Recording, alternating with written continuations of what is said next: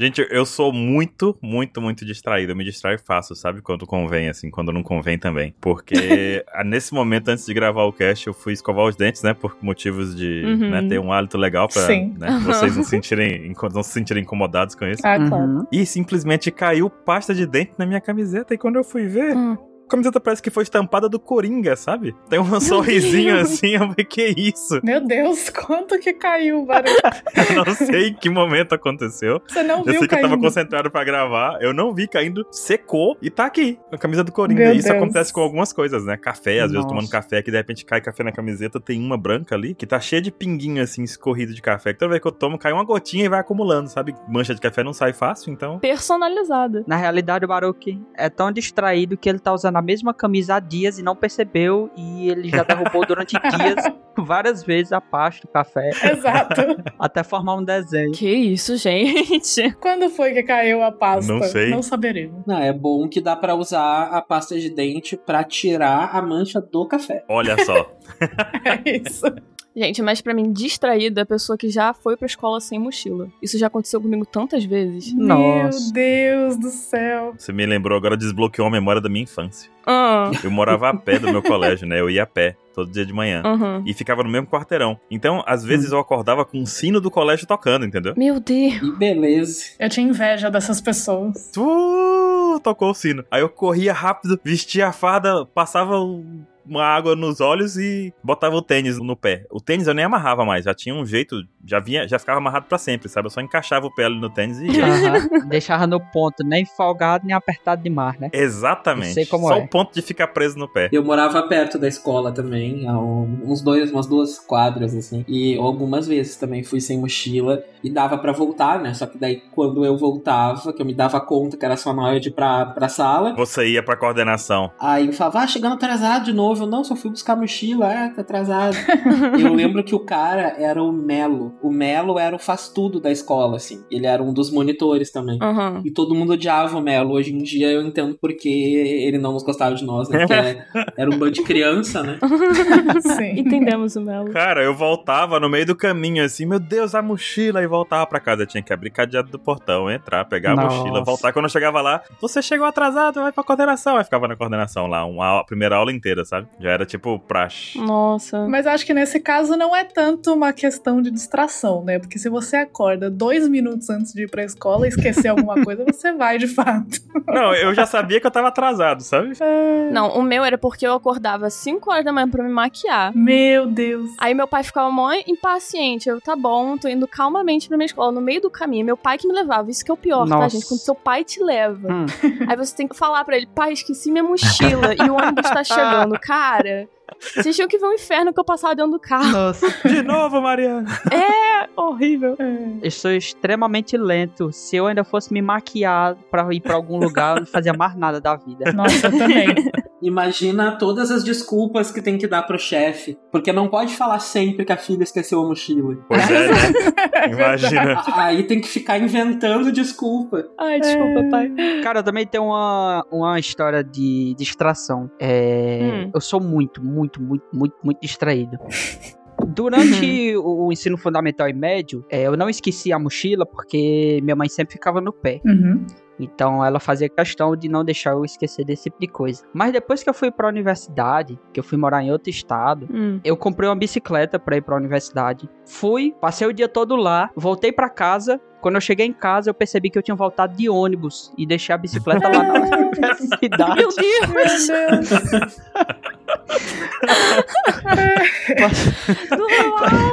Eu conheço algumas pessoas que já fizeram isso. É demais. Ai, meu Deus. Gente! Passou a noite chovendo e eu, e eu triste que eu deixei a bichinha na chuva a, a noite todinha e podendo ainda ter sido roubada. Caraca! Voltei no outro dia ela tava lá, tristinha. Eu, da, da metade da faculdade pro final, Hum. eu sofri um assalto bem complicado, assim, e de mão armada e tal. E aí eu decidi é, que eu ia pra faculdade, eu ia e voltava de van. Uhum. Então, o cara me pegava no trabalho, depois me largava em casa. E eu lembro que umas duas vezes a gente esqueceu uma menina que não avisava. Do tipo, o cara já tinha descido, porque era uma, uma barca, assim, no, era em cima do morro a faculdade, né? E aí o cara já tinha descido tudo, e a menina mandava mensagem no grupo do WhatsApp, ah, vocês já foram! E aí ele ficava brabo, porque ele dizia, né, pô, se vocês atrasarem, me avise. Se não avisarem, eu presumo que vocês já foram embora.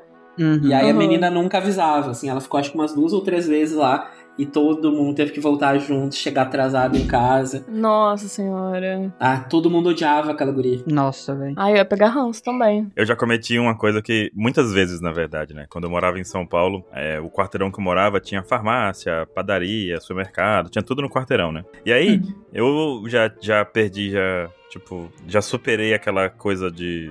Como é que eu posso dizer isso, meu Deus? Eu já me libertei Hum. do que as pessoas acham de mim há muito tempo, sabe? Certo. E Ah, isso é muito muito bom. Sim. Demais. Só que carrega um preço, né? Porque, por exemplo, eu ia pra São Paulo, assim, quando eu tava lá em São Paulo, eu ia passar na padaria, na farmácia e no supermercado. Eu levava Foi aqueles mal. carrinhos que idoso leva. Por quê? Porque eu não vou sofrer dor nas costas carregando sacola se eu posso carregar um carrinho daqueles, né? Aqueles carrinhos com cestinha, sabe? Só que o problema é que eu ia com aquele carrinho e no meio da brincadeira é aquele carrinho que tem uma sacolinha assim, que sai Carrinho de puxando, feira, sabe? assim. Carrinho de feira, Mano, mas é. é. mó bom esses carrinhos. É lindo aquilo ali, é maravilhoso. Se você puder usar, use. Não tenha vergonha, não. O pessoal não usa porque tem vergonha, né? Eu não. Tem até uns chiques agora, uns bonitinhos. É, é. Pois ainda bem, ainda bem que tu se livrou disso, porque eu ia olhar muito pra tu andando naquilo e ia te criticar de um tanto por tu tá usando aquilo e eu não ter coragem de usar. Cara, eu não tô mais nem aí, acredita? Eu já tô Eu assim acredito, do jeito cara. que faz muitos anos já. E isso foi muito bom, porque me poupou muito as minhas costas, né? Porque costa não, você não compra nova no Mercado Livre. Porém, Sim. Ainda não. eu sou muito distraído, como eu disse pra vocês, e eu ia na farmácia primeiro, aí eu comprava os remédios lá, aí ia no supermercado, comprava as coisas, e ia na padaria, era o último ponto antes de voltar. E aí quando eu chegava na padaria, pra minha surpresa, eu não tava com o carrinho mais. Meu Deus. Meu? Deus. O carrinho ficou em algum lugar. Tipo, eu não sabia onde estava. Eu, Meu Deus do céu, onde é que tá o carrinho? Aí eu voltava pro supermercado, aí ia procurar, ué, não tá no Ah. supermercado. Eu tinha esque- esquecido o carrinho dentro da farmácia há muito tempo. Tipo, é o primeiro lugar que eu parei, sabe? Nossa. Aí eu voltava- mano, que do céu. E aí foi isso eu fazia isso todos os dias durante anos, né? E aí eu esqueci tanto, muitas vezes durante anos também. E aí o pessoal da farmácia já deixava no cantinho, sabe? Assim, da padaria também deixava no cantinho quando eu invertia a rota. Tipo, Terrível. aquele moço de novo, esqueceu. Conheci uma figura, né? Acabou que no final das contas não, não poupava as costas, porque sempre esquecia o carrinho. Pois é, Exato. tinha que andar mais e carregava as coisas no braço ainda. Aí ficava, meu, mas eu não tava com um carrinho aqui. É. A gente usa esses carrinhos aqui pra ir na feira, mas eu não tenho coordenação. Então a minha esposa que puxa, porque eu fico fazendo ele girar o tempo inteiro. Eu acho que aí o problema é na rodinha. não, não, eu seguro ele, daí eu giro o corpo e, sei lá, ele fica meio que derrapando, assim, porque eu sou idiota, aparentemente. Mas é muito bom esse negócio de ser distraído, né? Pelo menos pro povo da farmácia devia ser engraçado. Olha lá, o cara que esquece o carrinho todo dia. Sim. Ah, eu acho pessoas distraídas muito engraçadas. Então, eu não sou, eu não sou muito distraída pra esquecer coisas, mas eu esqueço, tipo, reuniões, saídas com as pessoas, que eu tinha que ligar pra alguém, Hum, esse tipo de coisa assim, sabe? uhum. E sempre é um problema.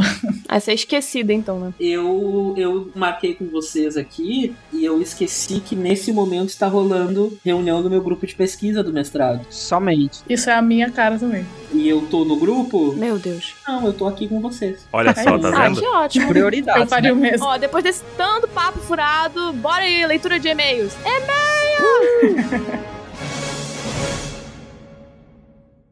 Se você não quiser ouvir os e-mails, pule para. 33 minutos e 30 segundos.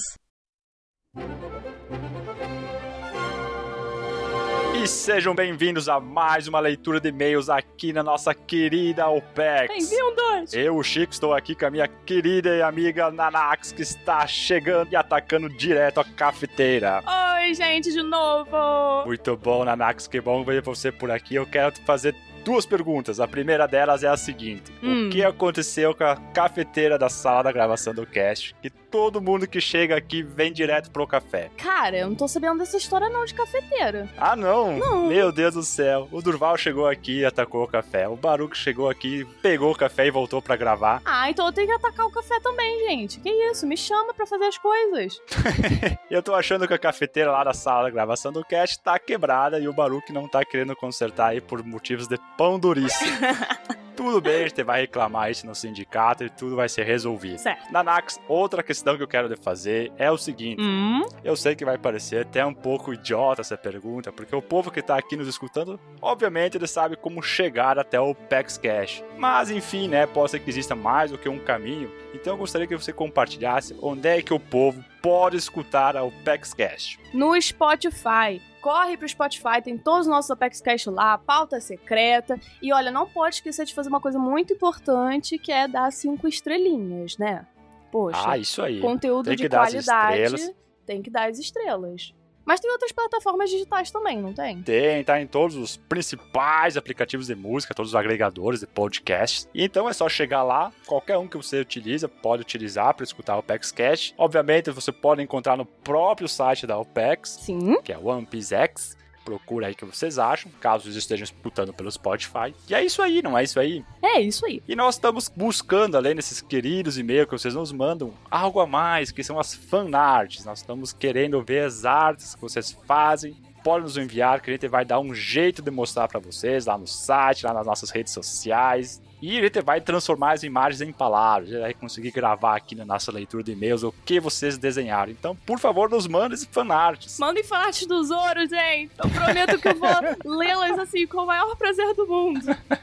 Já sentiram, né, gente? Não tem erro. É só mandar que a Nanax vai fazer um milagre acontecer. Isso aí. E na Anax eu quero te pedir outra, outra coisa. Olha, tô aproveitando pra pedir 1.500 coisas pra ti. Tá, tá tudo bem, pode falar. Fala, manda, manda. Eu quero que você nos leia o primeiro e-mail que nós temos aqui, Hum. que fala do nosso querido, e tá ainda sendo bombado, ainda sendo bastante falado, discutido, que é o cast do Zop. Ah, esse cast ficou maravilhoso, tem que ser discutido mesmo, gente. Esse e-mail aqui é do Adilson Adão. Ele mandou um e-mail enorme. Já dá pra ver aqui que ele ama o SUP. E ele foi bem aqui da pegada do cast, eu adorei esse e-mail. Mas vamos lá. Olá, pessoal. Me chamo Adilson Adão, eu tenho 31 anos, trabalho como auxiliar de custos e faço MBA e controladoria de empresas. Olha Você só. parece ser um cara importante, hein, Adilson? É o cara que trabalha com dinheiro, pelo jeito, hein? É, eu não entendi muito bem o trabalho, mas parece bem importante. Acompanho o anime de One Piece desde meados de 2008, 2009. Quanto tempo? Pela Peace Project e OPEX. Onde saiu esse primeiro? Muito bom. Justo. Justo. E o mangá acompanho com vocês desde Dressrosa. Muito tempo. Minha Nossa Senhora. Somos dois. Você também acompanha desde Dressrosa, Chico? Desde Dressrosa. Desde aquele episódio que. Episódio não, aquele capítulo que a Robin tava escalando lá a montanha pra chegar no topo lá se juntar com o Kyrus. É desde aquele Que capítulo lá que. isso? Nossa, então eu vou até te respeitar mais. Nossa. Velhão assim, One Piece, ó. Tem que respeitar os idosos aí. Sim. a Dilson fala. Agora senta lá que vem história. E desde que nosso querido Narigudo apareceu, se tornou meu personagem favorito, sabia? Sou fanboy, talvez eu tenha sido parcial. Porque, ao meu ver, em cada saga, ele é um personagem que mais supera seus limites em cada saga. Você tá certíssimo. Eu concordo É com a isso aí. Dilson. O medo que ele apresenta no geral não é páreo para a coragem que ele apresenta todas as vezes que alguém querido ou indefeso é ameaçado, ou que a honra de alguém é ferida, ou que fazem piada com seus nakamas. As palavras que melhor o descrevem são proteção, honra e companheirismo. Ai, gente, o Sop ele é lendário. Sempre foi preciso, ele se colocou em risco. Na Ilha da Nami, enfrentou um Tritão Randall e o próprio Arlong para defender inocentes. No final, ainda derrotou o Shu. É isso aí, o Zop ali, ó. Comprovando o que, que o Adão tá dizendo. No início da Grand Line, sabendo que iria morrer, ele enfrentou um Mr. Tree, Mr. Five e a garota da Kilo Kilo, não lembro o nome. Gente, a garota da Também Kilo não Kilo lembro. é Mikita o nome dela. Mikita. É Mikita. É porque ela é tão Olha chata só. que eu gravei o nome dela, é Mikita. Justa. Enquanto Luffy era neutralizado para proteger seus companheiros e os libertou da cera junto com o grande capitão Karyu. Gente, essa cena é lendária do Usopp. O plano que ele bola, é, porque isso, se eu não me engano, foi em Little Garden. O Isso. plano que ele bola pra libertar o Luffy, a Vivi, a Nami, nossa, o Usopp lendário. Em Alabasta, não preciso nem dizer a sua série de mitadas, desde derrotar inimigos poderosos até servir de plataforma de voo.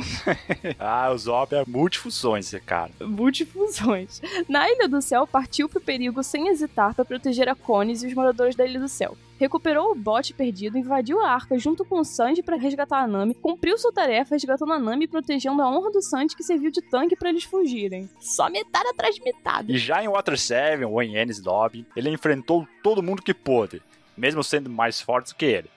Desde os membros da CIP9, a Hans e inclusive o próprio Luffy. É sempre importante lembrar essa luta inicial lá do, do arco, né? Que ele e o Luffy se enfrentaram e foi uma luta muito intensa. E triste. E triste. Sem contar que recrutou dois gigantes e chegou literalmente voando para a melhor cena de One Piece até hoje, contribuindo ativamente, queimando a bandeira do governo mundial. Ah, esse é meu garoto. Essa cena é linda demais. Já em Thriller Bark, segurou a inimiga mais problemática depois do Wars. Sem sombra de dúvidas, se não fosse o Zop, já tinha acabado esse arco bem no comecinho. Sim. E ele nos ensinando também que a nossa negatividade serve pelo menos pra alguma coisa, né? É, pois é. Tudo pode ser usado pra, enfim, superar nossos problemas, enfim. Sai. Temos que nos conhecer pra gente conseguir certa outra forma sempre adiante. Oh! Viu só? Esse café daqui é bem louco. Né?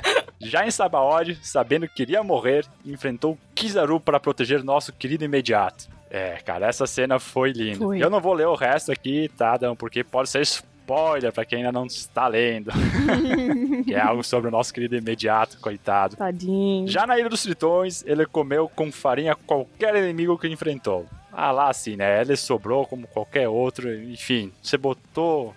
Você colocou no nível de todo mundo, mostrou pra todo mundo que, enfim, ele é um Mugiwara e ele tá ali, não é à toa. É, passou dois anos treinando, tinha que mostrar as novas habilidades. Chegou chegando. E mostrou legal. Já em Dressrosa, sabendo que iria morrer, ele enfrentou o Trevor para proteger os Tontatas e sua própria honra e palavra, ironicamente. É, de fato é irônico isso aí, o, o Zop querendo proteger a própria palavra. Sem contar que, ao meu ver, foi o primeiro a apresentar o hack da visão do futuro. Eu acho que esse hack, né, que o Luffy tá usando agora. Sim. E na maior distância já vista até hoje, porque ele nem tinha se preparado para atirar, ele já tinha visto tudo que iria acontecer. E se tornou o único Mugiwara com duas recompensas. Um homem de 500 milhões. Sinceramente, o do Flamengo não é à toa que ele é um baita vilão, porque só ele é pra ver esse potencial gigantesco no Zop, né? Ele não, né? Todo mundo, mas assim, é incrível. É, do Flamengo ficou pistola com o Sup. Em um ano, ele fez jus à alcunha do Rei dos Atiradores, sem tiros, sem tiros certos. E ele já se arrisca a dizer que até o final da história ele fará parte do Quarteto Monstro, superando Frank e Jimbe, que, ao ver deles, estarão empatados nessa posição. Hum, E aí, aí? Hum, hum, hum, hum. Um Quarteto monstro superando Frank Jimby. Eu não, não acho que Frank e Jimby estão na mesma posição. Assim, na Nax falando. Eu acho que não, mas eu acho que o Frank hoje em dia, de repente, esteja na frente do Zop. Então pode ser que seja isso aí, o superar dele. Assim, em frente termos de força física, né? Sim, o Frank tá, tá bem à frente do Sop. Em força é, física. quanto a isso sim. Mas temos que ver que o Zop, toda vez que ele entra numa briga, ele acaba sendo vitorioso, né? Então, Sim. é complicado só dele. comparar, né, com só força. Mas agora, que eu acho que ele vai ter um upgrade de poder enorme em Elbaf, eu acho. Ah, Então, com certeza. Assim, talvez não participar do Quarteto Monstro, mas chegar lá, ele vai chegar perto. Vai, vai. Ele vai ser fundamental em algum momento. E, enfim, ele vai fazer o que, quem, o que ninguém do Quarteto Monstro vai conseguir fazer. Esse é o papel do Sop, isso aí. E aí o querido Adão, ele acaba se desculpando, cara. Isso tem lógica, isso pelo e-mail longo. Não se desculpe, por isso tá Não. tudo legal. E ele deseja que nós tenhamos gostado. Obviamente que a gente gostou. Sim. E muito obrigado aí pelas palavras finais, que, enfim, sempre é bom saber que nós estamos agradando. Ah, eu amo esses agradecimentos, gente. Fico toda boba. o próximo e-mail é do Thiago Castro. É um e-mail curtinho.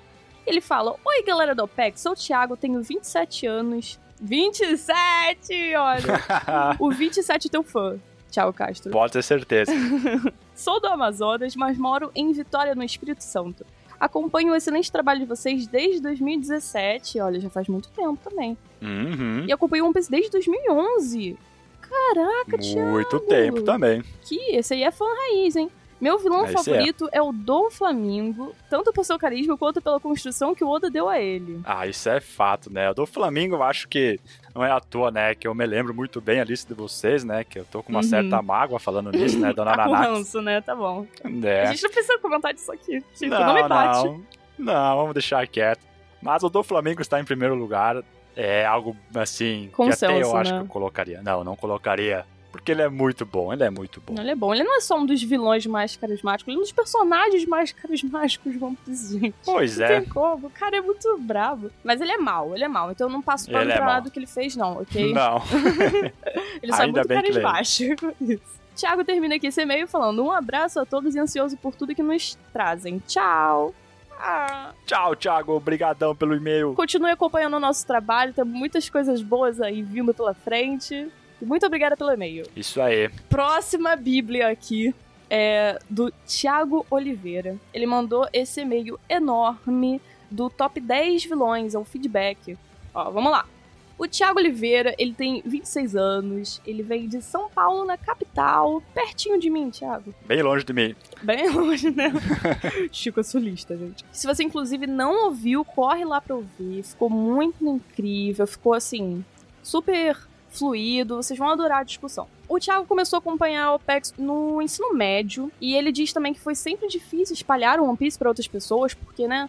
Aquela coisa, né, gente? Anime é muito longo, as pessoas estão sempre ali subestimando a história, falando que é só a história de um piratinha que estica atrás de um tesouro. Eu mesma já fui uma dessas pessoas, não vou mentir, não. Ah, é, Já, Max? já. Meu Deus. Eu, antes de acredito. começar o One Piece, eu era meio que haterzinha de One Piece. Meu Deus, pra É, pra ver como... você ver como o mundo gira, né? E a outra parte aí que ele fala que ele tem dificuldade pra catequizar o One Piece para as outras pessoas.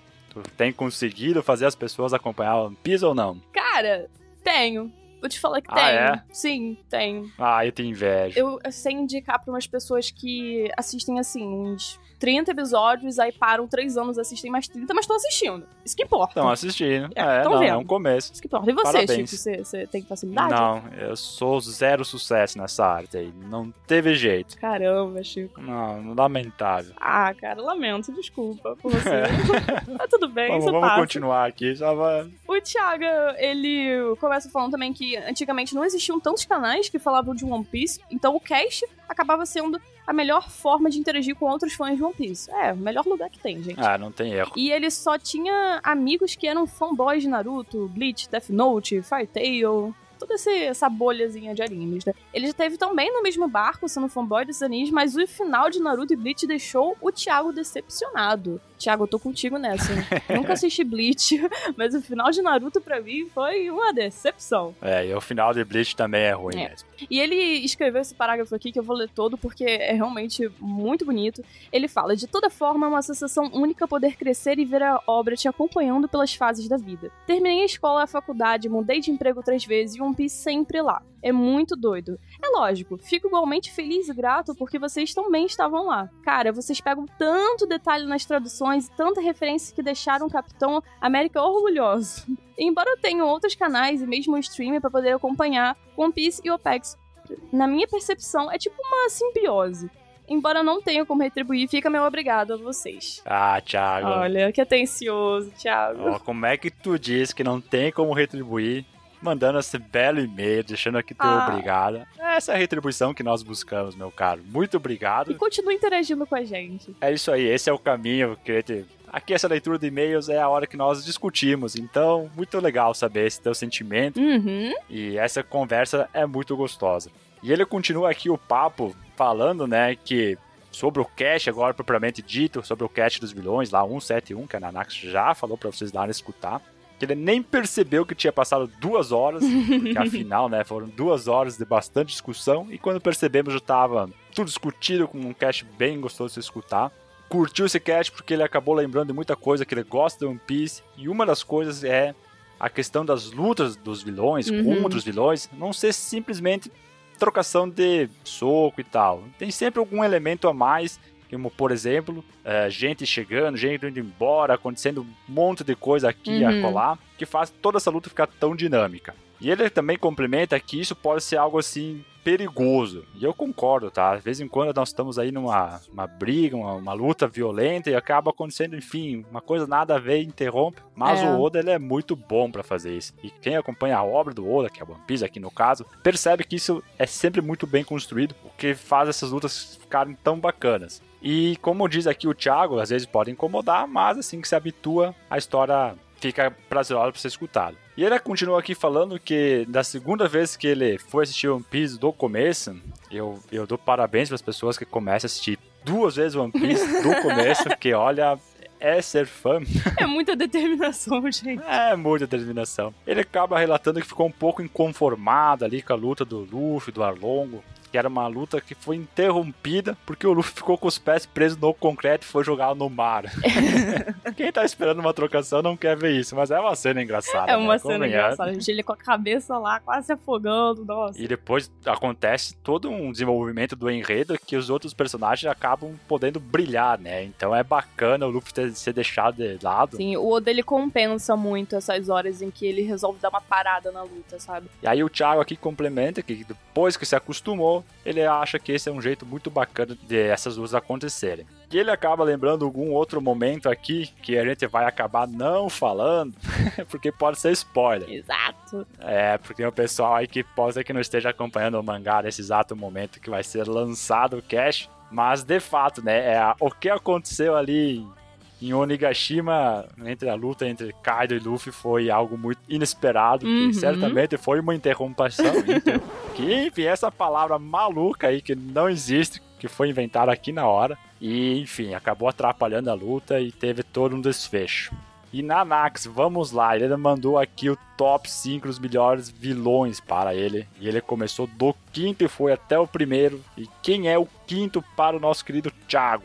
Quinto do Thiago foi o Crocodile. Ele justifica, sim, eu sei que hoje em dia ele tá perdido no rolê, sua fruta não é mais a- ameaçadora, e vendo a retrospe- em retrospecto, a Barak Works era 90% composto de um monte de bucha de canhão. Ah, Mas Deus. apesar de tudo, o cara foi impactante na época. A primeira vez que o Luffy perde pra ele jogado na areia me pegou o real desprevenido. E todo o plano de fazer o povo de Alabasta jogar um contra o outro foi muita maldade. Pra nós que estamos vivendo no novo mundo, onde até um Minion do Kaido usa hack do armamento, o Cocoboy parece um mínimo obsoleto, mas ele já teve seu valor também. Concordo muito com você, Thiago. Quarto lugar é o Kaido. Em quarto! É o quarto. Eu acho justo ser o quarto, mas Não, eu quero vamos ouvir, lá. vai, vai, fala. Não preciso citar tudo que já foi dito no cast, porque, né, assino embaixo. Só não coloco o Kaido numa posição mais acima, porque até o momento desse meio, que é agora em abril, né, de 2022, Uhum. ele continua sendo um vilão sem passado triste. E sinceramente, ele já fez tanta coisa, pobre do Yamato, que ele não queria nem que tivesse passado triste, já pra não me afeiçoar a ele. É, esse é um problema do passado triste É. que pode ser que o Kaido venha compreensível. ter. Eu, vou- eu vou confessar pra vocês que depois daquele modo sedutor do Kaido, foi impossível não me afeiçoar ao Kaido.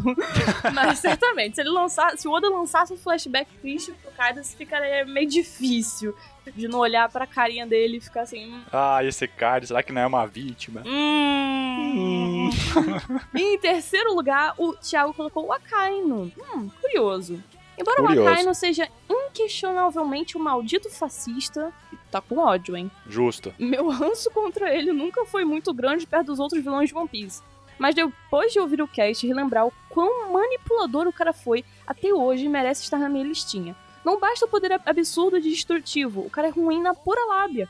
Com o maior papinho furado, ele vai manipulando os outros. Com certeza que ele venceu o Alkid na injustiça também. Ah, certamente. Eu bato na mesa, eu sempre falo que aconteceu alguma coisa lá em Punk Hazard que o Akainu conseguiu vencer o Alkid com alguma artimanha dele, gente. Foi na maldade, né? Deve É ter tido algum momento de maldade, não é possível. E ele tá aqui em terceiro lugar por culpa de vocês aí na Naxi. Então, olha, é por isso que o Akainu tá aí. E em segundo lugar tá ela, a formosa, maravilhosa, linda Big Mom. Gostou da colocação, Chico? Não, não gostei, mas tudo bem, aceito. aceito. E o Thiago diz: Até hoje acho a história do canibalismo uma das coisas mais bizarras e tão aleatórias que o Oda pôs em One Piece, mas paralelinho eu confesso que eu passo o pano também. O que eu gosto dela é o puro caos que ela pode promover, pela imprevisibilidade da sua loucura e pelo fato da presença dela ser totalmente amedrontadora. O que a Chiffon e a Purin sofreram na mão dela não se faz, mano. Bom, dá pra ver que o cara é de São Paulo. É verdade. Imagina morar em Totland e constantemente dar de cara com essa velha doida. Não ia dar certo, cara. Não, gente. Não E ia. por mais visualmente o Kaido e seu poder de dragão sejam mais fodas, o poder dela é totalmente apelão. E por mais que visualmente o Kaido e seu poder de dragão sejam mais foda, o poder dela é totalmente apelão. Aí o Thiago aqui ele usa aqui uma justificativa, spoiler que será não lida. e aí fala que tá no time do Ansem, que ela é a melhor Yonkou. E eu só vou dizer que tu não tá no meu time, porque ela tinha que ser o primeiro lugar aqui nessa lista. Que, enfim, quem que é o primeiro lugar, Nanax? O primeiro lugar tinha que ser ele, o ilustre do Flamengo. E o Thiago fala, sim, ele é, o mais, ele é mais fraco que o Kaido, é um subordinado dele, mas, mano, Mano. mano, tem nem comparação. Mano, Mano, o cara é tão bom como vilão que faz você esquecer o quanto foi difícil acompanhar os dois anos de Dressrosa. Meu Deus, que arco gigantesco, sem precisão. Dolph é muito sádico, ruim desde nascença, manipulador, caótico, não é à toa que ele era chamado de Joker. O que faz dele o melhor vilão pra mim é justamente o motivo dele ser ruim desse jeito. Ele sabe que é ruim, não se faz de vítima, pelo contrário, ele abraça a maldade. Vamos ver se no futuro o Shanks. O Shanks, o Shanks. Shanks. Shanks. Os Goroseis tomam seu lugar. Porque até agora, né, só promessa. só promessa. É, o do Flamengo não tem jeito, Não né? tem é jeito, gente. incontestável. É primeiro lugar. E vai demorar aí pra alguém tirar esse lugar dele, eu acho. Também acho. E por fim, né, ele acaba citando outros cinco vilões, que seriam os mais desprezíveis, mas na verdade ele nem cita, né, porque pra ele tanto faz. Ele fala que Spanda, né, Orochi, os Tenryubitos, olha, pega e joga tudo fora. o ranço que ele tinha era mais aquele Tenryubito que levou o socão, que é o Charles, Maldito Charles. mas, né, ele acabou concordando que o Orochi é o pior de todos depois de ouvir o cast, né, porque de fato o Orochi é complicado É desprezível. tive a mesma vibe que aí com o Thiago. Por fim, ele quer saber porque o Holy Jones e o Caesar estão fora, porque enfim eram top 10, né? E alguém tinha que ficar fora, infelizmente. Não tinha espaço pra ele, sabe? É, quem sabe num próximo aí dos vilões mais ou menos É, presentes na mais ou menos, os ruimzão, aí eles entram. Isso. e cara, não tem por que pedir desculpa aí pro e-mail gigante. Que bom que tu fez. E muito obrigado aí pela mensagem. Muito obrigada. Vida longa ao PEXCast. Vida longa! E o último e-mail aqui é do senhor Carlos, lá de Garuva, Santa Catarina. E ele diz que, ouvindo o Paxcat dos vilões, ele teve uma ideia que acabou nos mandando aqui um e-mail para sugerir. Que seriam casts para ir ao ar quando não tem capítulo. E a primeira sugestão seria um top 5 de cenas e momentos. E ele compartilha assim que seria é, bacana, né, ver os momentos mais marcantes. Que, por exemplo, para ele, uma das cenas mais marcantes foi quando todos os Mugiwaras estão de frente para a CP9 e a Robin fala que quer viver. Cena marcante, linda, maravilhosa. Maravilhoso, gente. Melhores cenas de One Piece, realmente. E os outros temas poderiam ser os melhores flashbacks, as melhores lutas, os melhores antagonistas e, por fim, poderiam fazer uma hora de quais sonhos objetivos dos Mugiwara são os mais difíceis de serem realizados. Olha, Muito bacana a sugestão. é uma ideia muito interessante. Mas, por exemplo, ó, de top 5 de cenas e momentos, nós temos um Apex Cast de 2015, tá um pouquinho velhinho. Poderia ser atualizado. Quem sabe? Mas é o Apex Cast 39 de momentos mais marcantes de One Piece. Se vocês quiserem dar uma olhada, tá no ar ainda. Tá no ar. É só chegar lá no site que acho que vocês encontram sem problema algum. Mas é uma sugestão muito boa. E chegamos ao fim, Nanax. Chegamos ao fim aqui essa leitura de e-mails. Então, muito obrigado, gente, pela dedicação do tempo, por escrever aqui o e-mail, passar, compartilhar as ideias. Pelos feedbacks. E acho que é isso, né, Nanax? Eu acho que tem que voltar lá pra outra salinha, continuar a gravação. É, gente, eu já vim pra cá, já aprendi mais vocês, agora eu vou prender vocês mais um pouco. Porque bora pro Topcast. É isso aí, então, gente. Forte abraço. Manda suas cartas. Fanartes do Zoro e até E mais, até galera! mais.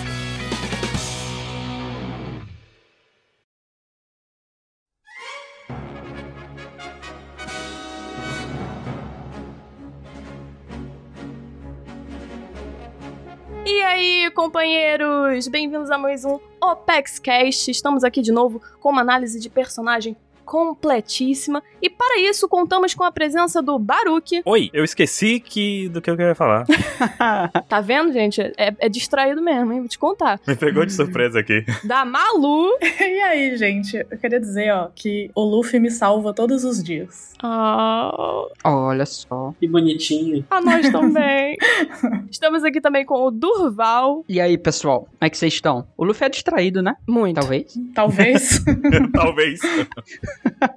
E estamos aqui também com o nosso querido convidado, o Nihil. E aí, pessoal, o Luffy, né, sensacional. Tem o Luffy tatuado, meu cachorro se chama Luffy e é um, um cara muito sensacional que tá sempre dando risadinha aí, agora virou um Megazord. É. Isso aí.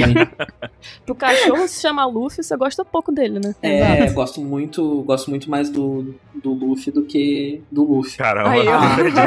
Entendi, entendi. Ó, Então tá bom. Nome de cachorro, eu sempre me lembro do cachorro do QT, né? Que chamava William Bonner. Meu Deus.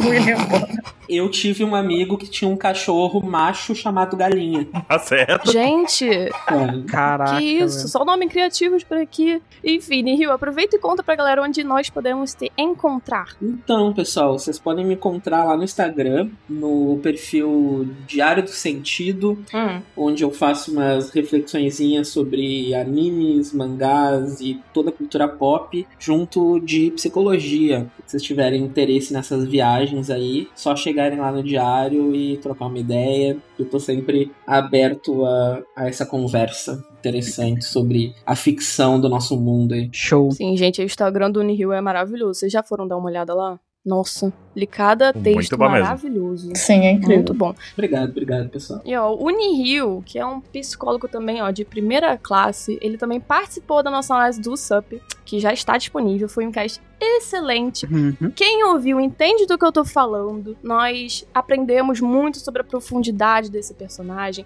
É um cast também que correlaciona todas as camadas do SUP com a nossa vida real. Então, se você ainda não viu, corre pra ouvir, mas ouve depois desse, porque hoje nós vamos fazer a mesma coisa. E o personagem da vez. Ó, Vou lançar uma frase bonita. Tem sido acompanhado por muitos batuques de tambores. Ah, Olha. E nós estamos falando dele, do pirata que estica, do menino do chapéu de palha, do nosso guerreiro da libertação, o homem que será o rei dos piratas, Monkey D. Luffy. É isso. Eu vou chorar e nem começou ainda. Não, chora não, amor. Chora não. Gente, o que falar sobre o Luffy? O cara é tudo que a gente quer ser, né? Ele é otimista, ele é confiável, ele é alegre, ele é coerente, ele é empático. Quando eu falo que é tudo que a gente quer ser, é realmente tudo que a gente quer ser. É uma imagem assim, perfeita. Óbvio Sim. que ele tem os defeitozinhos dele, tipo, é meio impulsivo e tal, mas é pouca coisa. Enfim, ele tá sempre tentando se superar, nunca pensando em desistir. Agora, vocês já pararam pra pensar por que o Luffy é assim? Hum, Boa pergunta. hum. Obrigada, gente. É algo a se pensar. Eu tava esperando uma resposta de vocês. Hum, estou pensando sobre isso agora. Mas enfim. Então, por que o Oda é assim? Não. Porque o Oda quis? Talvez. Mas é porque a gente também tem um significado maior por trás disso. Vamos observar não com nossos olhos, mas com os olhos da sociedade. A gente sabe que a arte é justamente um reflexo da sociedade que a produziu, certo? Com certeza. Então a gente sabe também que o Japão ele é um país que possui uma busca desesperadora por resultados. E não só resultados, por excelentes resultados. Então ele exige lá que a sua sociedade esteja sempre no topo, tem aquela cobrança extrema de bons resultados, tanto na vida acadêmica, quanto na vida escolar, quanto na vida profissional. E isso acaba sufocando quem faz parte dessa sociedade. Inclusive, o Japão é um dos países que tem o maior índice de suicídio por ano. Olha só, gente, que coisa maluca. Muito louco, né? Pensar nisso. Sim. gente vê a galera tão alegre. Exatamente. Eu não sei se vocês viram essa notícia, mas em 2020, em outubro de 2020, durante a pandemia, a taxa de suicídio no Japão foi mais alta do que a taxa de mortes por Covid-19. Meu Deus. Pra vocês terem uma noção de Nossa. como o negócio é por lá. Principalmente entre os jovens, né? Uhum. É, principalmente entre os jovens, sim. E o Luffy e outros protagonistas de shonens conhecidos, né, como Naruto, Itadori, o Deku,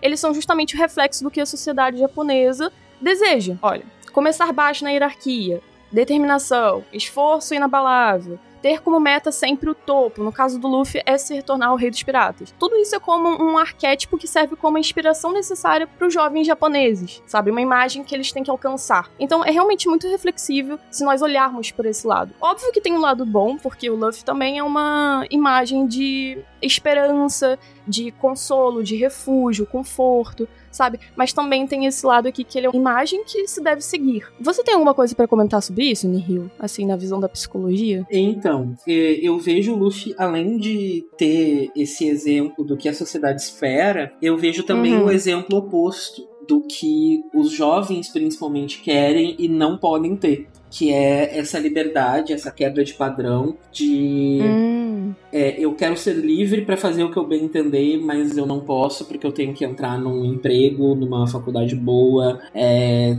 ter uma família dentro dos padrões. Tanto que se a gente for ver, não só em shonens, mas em grande é, parte dos mangás, é, existe um personagem que tem um sonho e esse sonho geralmente não tá dentro do comum. Do comum no nosso mundo, né? Uhum. Uhum. Então a gente tem o cara que quer ser o rei dos piratas, a gente tem o cara que quer ser o melhor ninja, a gente tem o cara que quer ser o melhor super-herói, a gente tem é de tudo. O cara que quer ser o melhor ciclista, o melhor nadador. Uhum.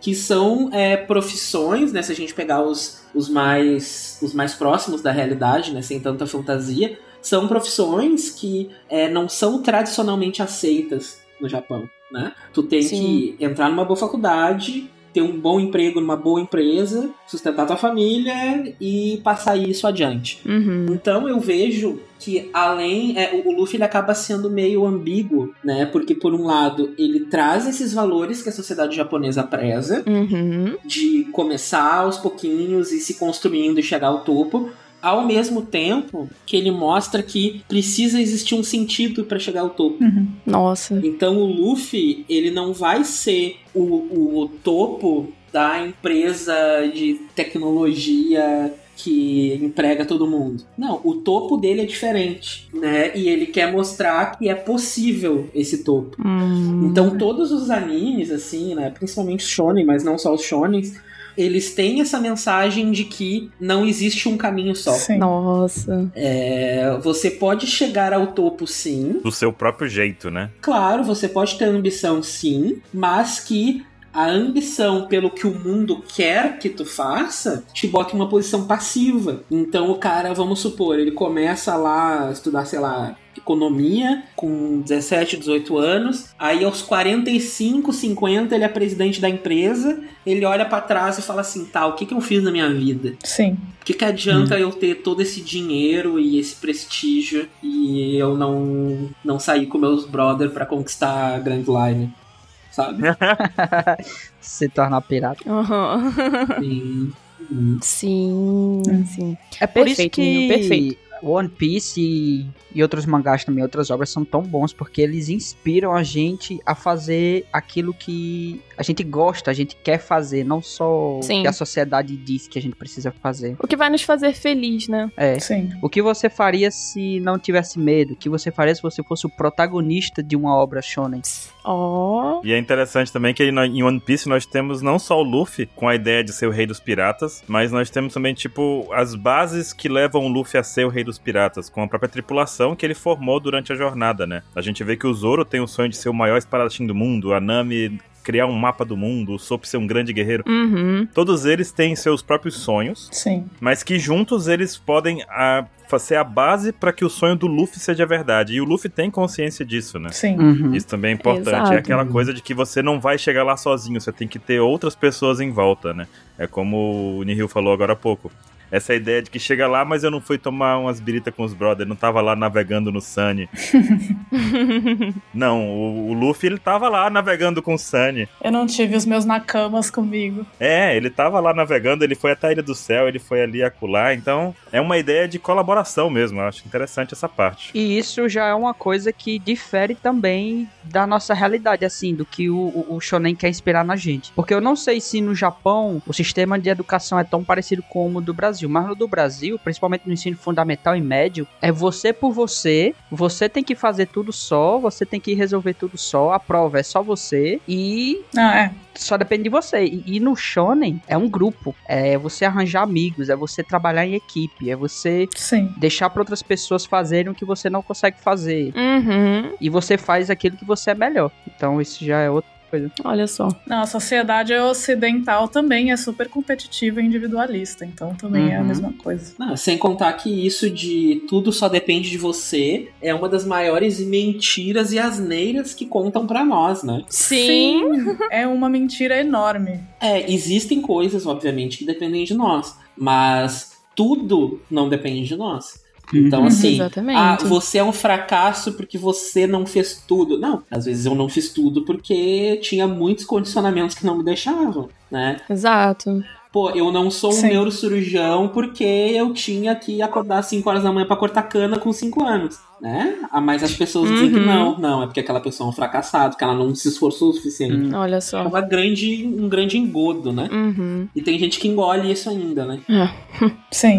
E outra coisa muito legal sobre o, o Luffy, que fica aparente quando nós observamos assim as suas características, sua personalidade, é que ele bate muito na mesma tecla que os ensinamentos de grandes mentores, que eu não sei se vocês já ouviram falar, mas como Neville Goddard e Saint-Germain. Eu sinto que o Oda tem um conhecimento básico nessa área, porque é muito igual. Esses ensinamentos, eles são praticamente pra, assim, ativar o poder do eu sou na nossa mente e nos instrui a sempre viver no presente e principalmente em bem-estar. E o Luffy, se a gente observar, tem isso de sobra. Repara só, quando a gente fala, por exemplo, Uhum. eu ainda vou ser feliz, nós estamos falando no futuro. Uhum. Então, tecnicamente isso nunca vai acontecer, porque o futuro não existe, só existe o presente. Uhum. E o Luffy é aquele tipo de sujeito que ele tá Uau, sempre vivendo o agora. É, ele tá sempre se importando com o agora, com o processo, não só pensando nos resultados, como a Malu falou. E toda vez que ele fala, por exemplo, no presente, eu sou o homem que será o rei dos piratas, ele tá, já tá indo de acordo com esses pensamentos, sabe? Muito interessante, né, gente? Adoro toda, toda essa temática. Ele já é aquilo, né? Ele só não chegou lá ainda. Exato. Mas ele já é. Ele tá refletindo no presente que ele está fazendo aquilo pra chegar lá. né? Não é tipo, Exato. ah, eu, eu quero E- aquilo, mas é uma coisa abstrata, é uma coisa real que ele tá fazendo todos os dias. É tipo, É toda uma filosofia. E é o primeiro passo, né? A gente não tem Uhum. caminho a trilhar se a gente não tem um ponto de chegada, uhum. né? Exato. A gente tem um ponto de. Mas isso é difícil também de definir, né? É bem complicado você definir onde você quer chegar. Exato, a pessoa, sim. a pessoa tem que se conhecer bastante, né? Tem. Pra saber o que que eu quero fazer da minha vida, né? Sim. Então, assim, o, o Luffy, ele teve, entre aspas, sorte, que ele quer ser o rei dos piratas desde sempre, e aí pra ele isso faz sentido. Imagina se o Luffy chega, sei lá, depois de tudo isso, ele chega aos 30 anos e fala assim: É, eu acho que eu quero ser arquiteto. Arquiteto. Porque as pessoas mudam, né? Então, as pessoas mudam, seus sonhos mudam. Esse é um ponto também, Nihil, que é interessante que eu queria falar contigo, porque na jornada, geralmente, a gente vai aprendendo outras coisas e percebendo que aquilo que motivou a jornada inicial não necessariamente vai ser constante durante todo o período, né? Então a gente vai trocando com. Tipo, Uhum. Vamos, vamos falar com arquiteto. Eu quero ser arquiteto. No meio da arquitetura, eu percebo que, pô, isso aqui não é tão legal quanto eu achava, sabe? Isso aconteceu Uhum. comigo, viu? Queria dizer isso, inclusive. Fale mais a respeito, porque Ia ser arquiteta, maluco? quem melhor que você? Eu queria ser arquiteta, e aí, no processo, eu fui conhecer uma amiga da minha mãe que era arquiteta tal. Eu percebi que eu não queria trabalhar em escritório e que eu gostava de história da arte. Olha só. E aí eu fui fazer história. Aí. Olha só, cara. Porque Olha no só. processo eu aprendi alguma coisa que fez a diferença pra mudar né, a situação. E isso é, é muito interessante, por quê? Porque não é que a arquitetura não vai fazer parte da tua vida, Uhum. mas aquele foco inicial se dissipou em outra coisa a partir de um conhecimento sobre ti que tu não tinha, ou que tu Exatamente. não tinha tão esclarecido, né? Então, bom, eu gosto de arquitetura, pô, mas eu gosto é da história por trás da arte que inspira a arquitetura, Uhum. né? E aí os caminhos vão se, se adequando Uhum. né? Então, assim, é, para a gente conseguir fazer decisões assertivas, né, na vida, de conseguir falar, bater o martelo, bom, eu quero fazer tal coisa, é, a gente precisa de uma reflexão interna antes, né, cara? Porque senão a gente só vai deixando rolar. E a filosofia do Zeca Pagodinho de deixa a vida me levar não é a mais coerente de todas, né? Porque Grande o cara filósofo. deixa a vida. É, o cara deixa a vida levar e vai chegar um momento que a vida vai te colocar num lugar que tu não quer estar. Porque tu simplesmente abriu mão da tua liberdade de escolha. Só que escolher não escolher também é uma escolha. Hum, E as pessoas não se dão conta disso às vezes. uhum. Então, é, é E não é das melhores escolhas, né? Porque quando você escolhe não É. escolher, outras pessoas escolhem por você. Uhum. Com certeza, porque as ações vão serem tomadas. Tu pode é, fincar Uhum. o pé e dar a tua opinião sobre aquilo, dar, enfim, colocar os teus valores, ou tu pode simplesmente deixar que todo mundo faça com que tu siga aqueles valores. Né? Pra você ver, gente. Então, é, eu acho muito interessante quando a gente fala sobre essa construção do que a gente quer, dos nossos sonhos, dos objetivos. É, isso necessariamente passa por um conhecimento de nós mesmos. Uhum. E às vezes isso vai impactar do tipo, eu sempre quis fazer tal coisa, me conheci mais, aí seja, sei lá, através de filosofia, de uma terapia, de qualquer coisa, me conheci mais e eu vejo que aquilo que eu sempre quis eu não quero mais. Uhum. Isso também é um luto, a pessoa passa por um luto, Uhum. né? Isso pode até acontecer com o Luffy. Porque eu penso assim, ele sempre disse que ele é o homem que vai se tornar o rei dos piratas. É, só que por trás ele tem um porquê disso. A gente não sabe exatamente. O que é que a gente sabe? Uhum. Ele quer ser o homem mais livre e ele sabe que o rei dos piratas é essa pessoa. Só que o que ele quer é ser o homem mais livre. E tem um outro Sim. um outro motivo que a gente não sabe ainda, pelo menos até o momento, que foi aquele que ele falou pros irmãos dele,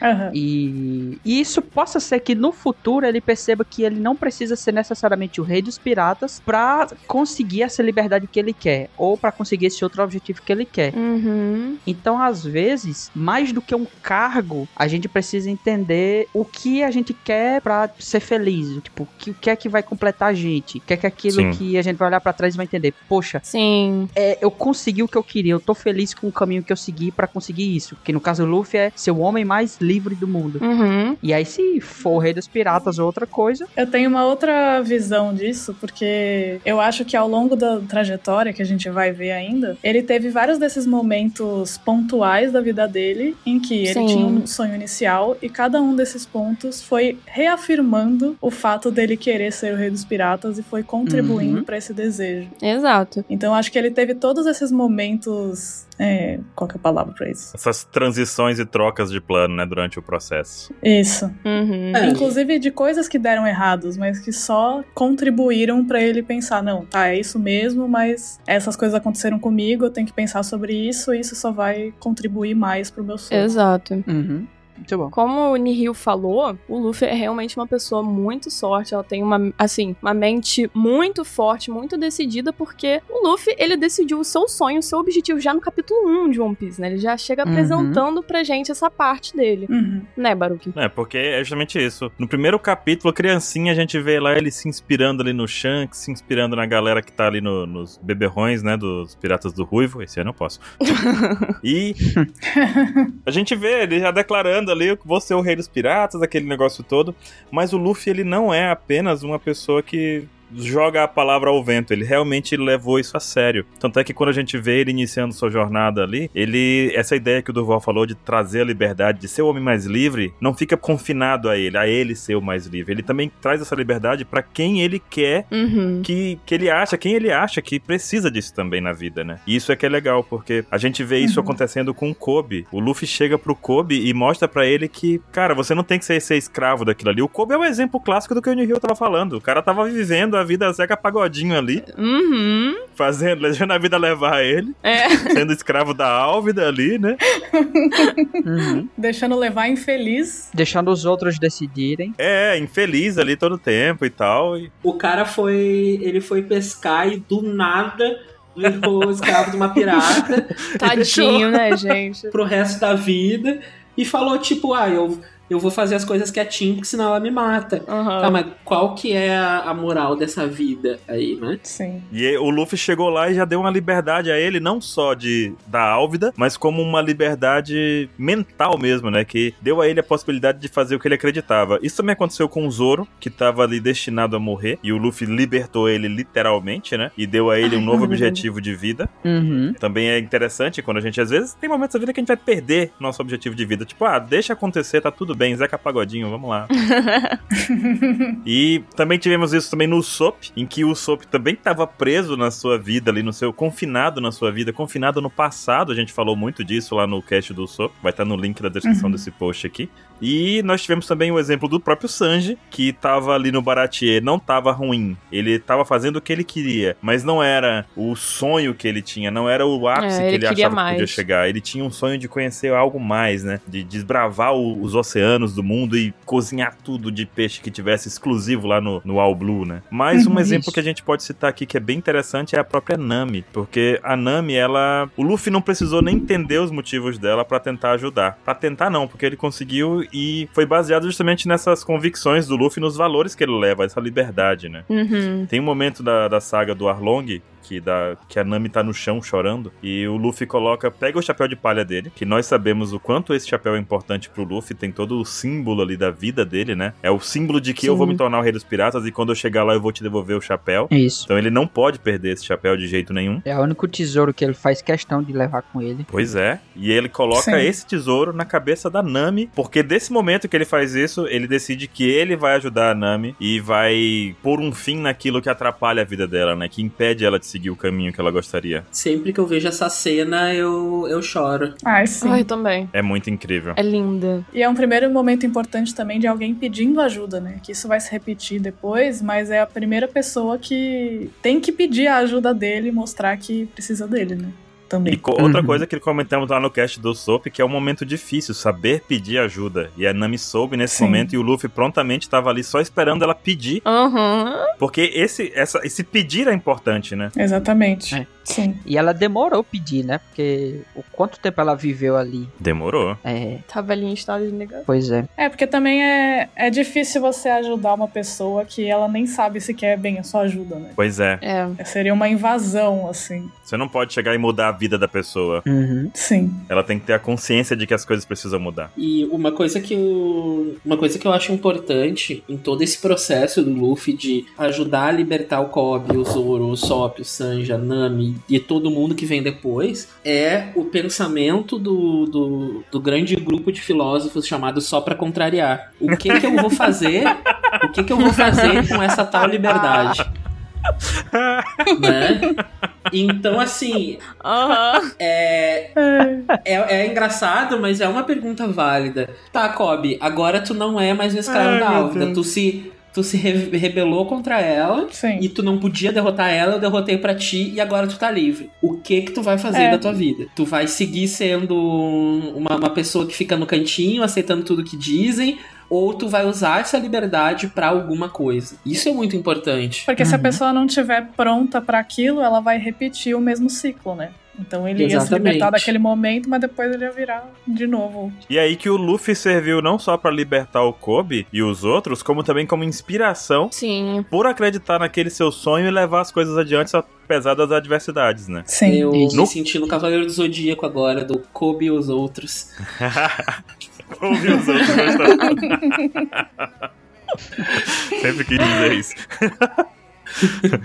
e a gente também tem a percepção, né, de que a Nami tá presa, mas a prisão da Nami é mais cruel ainda, porque você vai ver, ela tem um quarto com um monte de coisa que ela foi obrigada a fazer, com os mapas que ela foi Uhum. obrigada a desenhar, com os livros que ela tinha que estudar, não porque ela queria, ela, é claro que ela queria, mas que não porque ela queria aprender aquilo naquele momento, mas porque ela precisava, ela era obrigada a ler aqueles livros Uhum. Pra melhorar o trabalho que ela fazia forçado pro Arlong. Quer dizer, é, isso foi muito louco e o Luffy percebeu isso naquele momento. E a primeira coisa que o Luffy fez foi destruir a prisão da Nami, que era o lugar onde ela era Uhum. confinada pra poder fazer os mapas. Isso também é muito simbólico, né? Sim. Ai, essa cena é A absurda. percepção dele sobre as coisas. Ela tava vivendo o sonho, mas o sonho distorcido. Distorcido. Tava errado. E, o- e o Uhum. Luffy disse: Não, você vai começar o sonho do zero. Vai começar direito. Vai começar fazendo do jeito que você gosta. Ai, que coisa linda. Como diria Roy Mustang, tá, tá chovendo aqui, né? Tá chovendo aqui, meu amigo. Tá, tá chovendo, tá chovendo.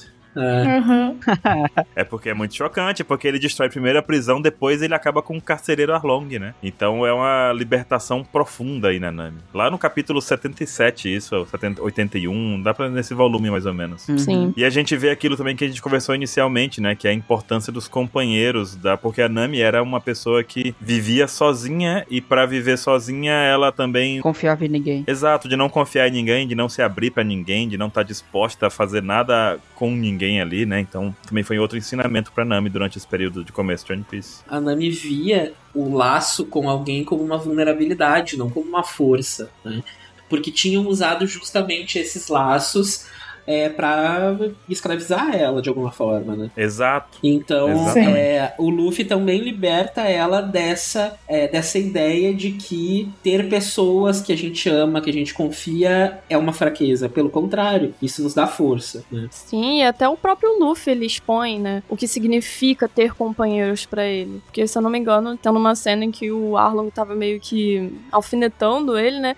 E ele fala: Não, porque eu tenho companheiros, porque eu não sei mentir, como o Sup, ele não sabia usar é, espadas como o Zoro, ele não sabia cozinhar como o Sanji, então era pra isso que ele tava rodeado daquelas pessoas, né? Então, é, realmente, não precisa alcançar o seu objetivo sozinho. Tá todo mundo ali num conjunto de ajuda. Ele inclusive fala, né? E eu tenho certeza de que sem eles pra me ajudar eu já teria morrido. Aí, olha. A gente precisa ter essa coragem de ser vulnerável e de falar que as pessoas podem nos ajudar, sabe? A gente não é super-herói e faz tudo. Uhum. E, e a única coisa que o Luffy podia fazer era socar a cara do Arlong. É. E foi o, o que naquele momento era o que precisava. Sim, Exato, só isso.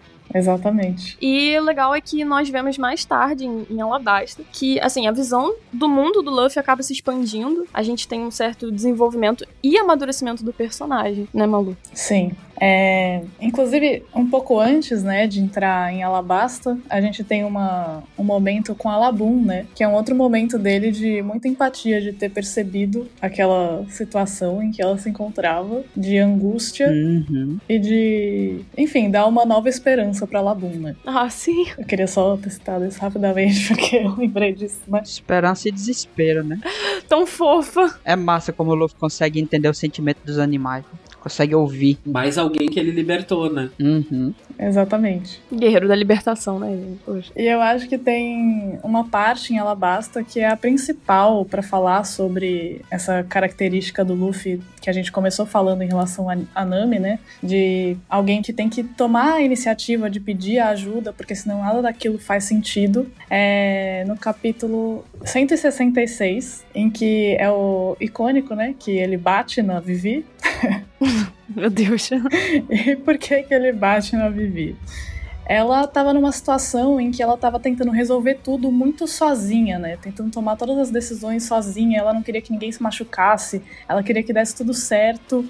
E o Luffy tava ali falando que ele queria impedir o Crocodile, né? E ela tava focada em Uhum. impedir que os rebeldes, é, enfim, entrassem num conflito e as pessoas se machucassem. E o Luffy ali, ele tava assim, então, mas é muito infantil. Até achei interessante essa escolha, né? De, de como que ele fala isso pra ela, porque foi, eu lembro que foi um momento muito icônico pra mim do Luffy, porque eu não esperava muito, acho.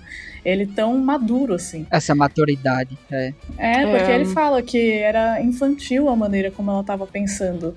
E, é- e ele, inclusive, fala, né, que as pessoas morrem. A gente tá numa guerra Olha e as isso. pessoas morrem. E você, assim, teria que aceitar isso. E Curto aí, seco. ela. É. E aí ela bate nele primeiro e fala pra ele parar de falar da- daquela maneira, né? Que ela tá tentando impedir de todo jeito que as coisas aconteçam.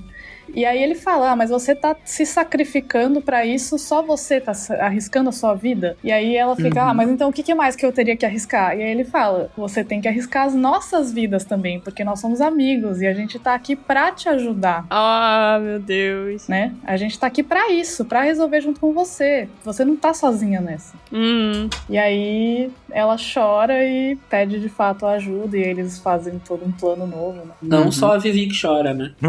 Não só. Todo mundo que tá lendo. Sim, todo, todos nós choramos. É, tá todo mundo chorando, todo mundo é mesmo.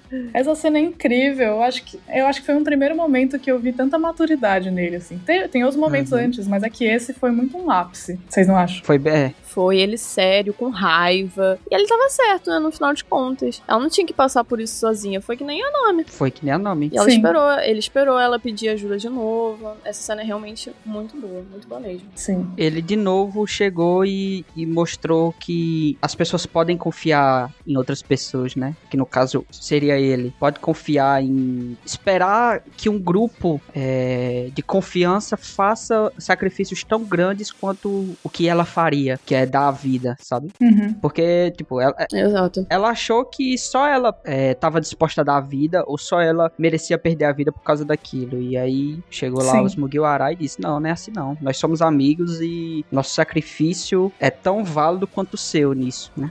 Foi o comentário. Sim. E o Baruch Tem também uma- tinha comentado uma coisa interessante, né? Que ele acaba partindo pra violência ali pra convencer ela, né? Mas que ela também tinha começado, ela tava nessa energia, né, Baruch? Você tinha comentado também. Tava nesse hype já de. Ah, sabe? ó, não sei, é o momento, né? Calor do momento, assim. Ela tava desesperada, né? Então ele meio que Sim. respondeu com desespero também pra ver se ela conseguia entender, já que ela tava naquele clima. Ele respondeu à altura Aham. do que estava Sim. acontecendo, porque a situação ali é, é muito mais profunda se a gente pensar, porque ela, como uma princesa de um reino, tá vendo o seu próprio país se desmoronar por algo vindo de um cara externo que ela não pode fazer nada, Uhum. porque ele é muito poderoso, não só como pessoa, como organização, que era a Baroque Work, inclusive, né? Sim. Então, Sim. meio que é uma situação tão delicada, tão poderosa assim. A Vivi é uma, uma- um grãozinho de areia naquela guerra, mas é um grãozinho de areia brilhante, né? Ela tá numa situação em que todos os outros dependem dela ali. E o Luffy chega Sim. com um grãozinho que não brilha, mas que pode ajudar a deixar todo mundo brilhando ali, todo mundo sobreviver aos ataques, ao- à situação de guerra e conflito que o Crocodile cria. Muito bom. Sim. Porque, se a gente for pensar, o Alabasta é um arco, puta arco político, né, de One Piece. O primeiro, talvez, que você começa a perceber que o mundo é muito maior do que um grupo de cinco pessoas. Ali envolve Sim. muito mais gente. E quando ele diz Sim. isso de pessoas morrem, ele tá falando que, é, tipo, a gente não tem noção de quantas pessoas estavam naquela guerra de Alabasta, mas pessoas morreram ali, né? Muitas. Era uma guerra enorme, né? Era uma coisa Era uma muito guerra diferente do enorme. que ele tava vivendo antes, né? Muitas. Estava uma situação desesperadora. Tipo, salvar a Nami do Arlong. Eram coisas muito menores e locais. É, a gente tá falando de uma vila Kokoyashi, sei lá, 10 pessoas lá na Kokoyashi. Ah, Sim. Agora era Tá, um reino inteiro, né? É, um país. Uma parte importante que, que eu vejo é justamente essa aceitação da, da morte como consequência de algumas escolhas, né? É, eu não sei se vocês conhecem, se vocês acompanham o Tower of God. não. Tower of God é, é coreano, é assim, junto com One Piece, a minha obra preferida da vida, assim. E tem um protagonista também, óbvio, né? E ele tá meio que sempre tentando evitar o mal e as coisas e tal. Aí uma hora ele chega e fala assim, é, ele tá, ele é tipo um estandarte numa guerra que acontece, e ele fala, eu sei que muitas pessoas vão me odiar, mas eu vou peitar as consequências de que pessoas vão morrer pelas escolhas que eu tô fazendo, né? Uhum. Então, a Vivi teve que fazer escolhas que causariam mortes nas pessoas, né? Uhum. A- A gente tem esse poder de escolha, nem que seja pra escolher entre o ruim e o pior, né? Então, assim, Sim. ela poderia Sim. escolher fugir, deixar o Crocodile co- dominar tudo, era uma escolha. Ou ela poderia é, lutar junto, né, contra o Crocodile e derrotar o Crocodile junto com seus amigos, mas uma galera ia morrer por isso. É, ela não tinha se dado conta de que na posição que ela tinha, ela não era responsável só pela vida dela, mas pela vida da população todinha. Pessoas morrem, então ela não, não tinha como estar no mundo fantástico onde só ela morreria ou ninguém morreria na posição dela tá, que é de princesa, né? De- É uma guerra, né, gente? Pois é. É uma situação muito difícil, né? É, inclusive, só, Sim. só quero deixar um último, uma última pontuação em relação a isso, que é se existe monarquia é porque faltou guilhotina. Só isso que eu digo. Eita. Ah, não podia concordar mais. Exato. É. E seguindo aqui em Skypiea, no próximo arco, a gente Uhum. tem toda uma temática dos sonhos, né, que se atrela muito ao Luffy. Acho que mais do que em qualquer outro arco de One Piece, né, Durval? Ah, Skype. Skype é, é maravilhoso. Skypiea que tanto a gente ama. É, essa foi a saga, acho que é a saga onde mais se falou sobre sonhos, onde mais deixou claro que, que em One Piece, quem não tem coragem de sonhar não vai fazer nada. Então, Sim. é, começa lá em Jaya, né? A partir dos sonhos começa em Jaya e em Skype é a realização de um deles, de um sonho que parece Uhum. impossível, mas é, acontece, né? Então lá em Jaya, o Luffy ele expõe o sonho dele e aí riem dele por causa disso, porque ali tem pessoas de todo tipo, tem pessoas que sonham e tem pessoas que ridicularizam achando que a vida é só aquilo, tem que seguir direitinho e não, não existe essas fantasias que o Luffy tava propondo de uma ilha no céu, por exemplo, né? Uhum. E aí, assim, o Luffy, ele tem um sonho dele, mas ele também faz com que as pessoas possam viver o sonho delas. Então, ele torna possível, ele incentiva, ele inspira a pessoa a viver aquilo. Isso aconteceu com, é, com o Zoro, que foi por causa do Luffy que ele prometeu ser o, o maior espadachim. Não só pelo Luffy, né? Sim. Claro, mas o Luffy foi, foi quem fez ele não desistir da vida quando ele tava preso e fortaleceu o sonho. Aconteceu com o Zop, com a Nami, é, aconteceu com a Vivi, aconteceu com. com. Esqueci o nome da baleia. Labum.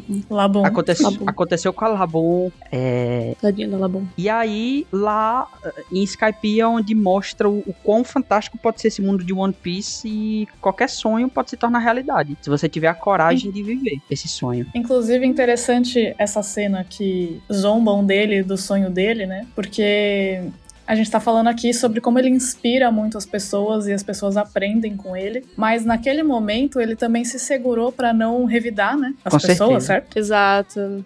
E Isso. isso foi uma o coisa Shanks, que ele né? aprendeu com o Shanks, né? Uhum. Então Uhum. o Shanks falou pra ele que existem coisas que não valem a pena criar briga. E inclusive tem esse flashback, esse mini flashback naquele momento, né? Então significa que ele também aprendeu com as outras pessoas e também ele pode ensinar o que ele aprendeu pros outros, né? É uma coisa que não é só as pessoas que estão conectadas com o Luffy, o Luffy também se conecta com aqueles que vieram antes dele. E isso vai mostrando, né, ao longo do tempo também. Sim. Uma coisa E ele revidou na hora certa, né? Uma coisa interessante que a gente vê antes, né, dele, dele subir pra Skype e tal, que são os. Ó, inclusive esse latindo é o Luffy, né? é, Participando ativamente aí do cast. Exato. exatamente. É, ele ele é, é mostrado pro Luffy um grande contraste ali. Primeiro, um contraste com as pessoas que acham que os sonhos são bobagem, Uhum. que a era dos sonhos acabou, né? E depois a gente vê o contraste de um outro personagem, que é o Teach, né? Barba Negra, que apesar de ser completamente diferente do Luffy, de ser um contraste dele, é um cara que também acredita nos sonhos. Isso é incrível, né? Sim. Sim. É, que ele também, ele admira o Luffy naquela hora, Uhum. porque ele vê que o Luffy também tem sonhos e que não desiste desses sonhos. E, e às vezes é difícil a gente olhar um Barba Negra sem, sem aquela raiva, né, de vilão, mas ele é um cara que ele também tem sonhos pra realizar. Ele só é mais extremo e menos ético pra realizar os sonhos dele. Bem menos, né? Exato. Mas ele Sim. é, mas ele é um cara que também é movido pelos sonhos. Uhum. O Oda mostrou ali que, assim, foi bem claro eles não gostando da comida e o outro gostando, um gostando da bebida e o outro não gostando, e depois mostrou eles concordando é, em viver um sonho, em, em- em viver aquilo. Era o Oda mostrando que existem pessoas diferentes, existem caminhos diferentes, Com o mesmo objetivo, né? com o mesmo objetivo, viver esse sonho, viver um sonho parecido. é, tem vários Sim. caminhos a se seguir. Assim, Skypiea, ele é um arco até bem de boa pro, pro Luffy, eu acho, Uhum. pelo menos, né? A gente vê ele um Luffy muito divertido, muito descontraído, muito determinado. Só que nos próximos arcos a gente vê um Luffy mais conturbado por causa de umas coisas que acontecem, né? Enfrentando altos e baixos ali, principalmente em Walter Seven e Ennis Lobby. Então, Nihil, eu queria te perguntar como é que você viu a figura do, do Luffy nesses dois arcos? É, eu vi de um jeito muito ambivalente, né? Porque o Luffy, naquele momento, ele quer ah, ser o cara que abraça todos os companheiros ali, né? Que, que é um líder. Ao mesmo Sim. tempo, ele acaba sendo um pouco meio que bebê chorão. E Sim. ele passa por conflitos internos muito grandes, Uhum. né? Ele luta contra um companheiro dele e ele não mata o companheiro dele porque ele não quer. Porque ele poderia Exato facilmente, demais. né? E Sim. ele chora muito, ele chora muito depois disso. É, ele se sente muito culpado, mas ele entende, como o Zoro bem colocou e o Sanji concordou, que eles não estavam brincando, eles estavam arriscando as suas vidas, eles não estavam brincando de piratas. E que por mais que o Luffy às vezes seja uma pessoa é, descontraída, meio bobona, ele é o líder daquele grupo e a posição de liderança acaba trazendo muitos fardos, Uhum. né? Uhum. Inclusive como ele fala que depois da batalha com o Zop, que aquilo ali é muito difícil, né? Foi aí nesse arco que aconteceu com o Luffy o que ele fez com a Vivi, né? Ele deu um choque Uhum. de realidade na Vivi do, do que é ter que tomar decisões difíceis, do que é ter que arcar com as consequências dessas decisões e Sim. o mundo não é só momentos bons, assim. Tem momentos que, como tu disse, Nihil, você tem que escolher entre o ruim ou o pior. Uhum. E Uhum. aí foi isso. Ele teve que lutar com o companheiro. Quem É, dá esse o- choque na realidade no Luffy é o Zoro, É. né? Ele tem que lidar Exato. com isso. É, que ele fala que ele vai ir buscar o Sop, daí ele fala, ó, se tu for buscar ele, é, quem vai vazar sou eu, porque ele desrespeitou o nosso capitão. Então, se o próprio capitão acha que isso não, não faz diferença, não tem por que eles estarem juntos. Esse conflito, então, foi um puta ensinamento pro Luffy, né, na verdade. Sim. Porque ele teve que aprender a lidar com uma situação chamada Impossible Situation. Qualquer caminho da merda. Sim. E, e é interessante que aquilo ali, eh, o desfecho já estava decidido e o único desfecho diferente, que seria o retorno do Sop, não dependia mais do Luffy. Ele teve que ver a impotência dele nessa situação de É. que o Sop só poderia voltar se pedisse desculpa. E o pedir desculpa não estava mais na, na- nas capacidades do Luffy. Ele teve que deixar que isso acontecesse. A diferença ali entre o Zoro e a Vivi é que quando o Luffy deu aquele choque de realidade na Vivi, a Vivi deu um murro no Luffy. Não aceitou muito bem, não. e o Zoro, É, o Zoro ficou dizendo. Parando pra pensar, Durval. é, e o Zoro ficou tipo, ó, a gente sabe que, que, que esse nosso capitão não presta pra nada. E aí começava a dar um- uns cascudos na cabeça do Luffy e o Luffy ficava só parado. Que ouvindo. nem o, o seu Madruga. Esse pobre homem. Você tá dizendo que o Luffy aceita mais críticas do que a Vivi? Rapaz, ou, ou o Luffy aceita mais, ou ali ele não tava nem ouvindo o que o Zoro tava dizendo. Também é uma possibilidade. Eu acho que, que aceita. Eu acho que aceita, assim. O Luffy é um Uhum, cara com uma sim. capacidade de crescimento incrível, assim. Sim. Ele é muito, Total. ele é muito mais desenvolvido do que as pessoas pensam, assim. Esse negócio de seguir o propósito dele é muito interessante. Lá na parte da Nami também, tem um momento em que a Nojiko, a irmã da Nami, vai contar a história do que aconteceu, porque o Luffy tira um cochilo, meu amigo, porque pra ele não importa aquilo ali. Não tô nem aí. Ele já decidiu o É. que ia fazer há muito tempo. Ah, Sim. Quando ele foi recrutar o Chopper também, o, o Chopper falando, ah, não sei o que, eu não posso, não sei o que. Ele, Cala a boca, você vem. É, ti- é tipo assim, eu não preciso de nenhuma justificativa, eu só preciso que você me peça. é. Eu não quero Exato. ouvir nenhuma história, eu só quero que você fale, eu quero ajuda e tal. E isso se repete com a Robin também, né? Sim, sim. Em Walter Seven.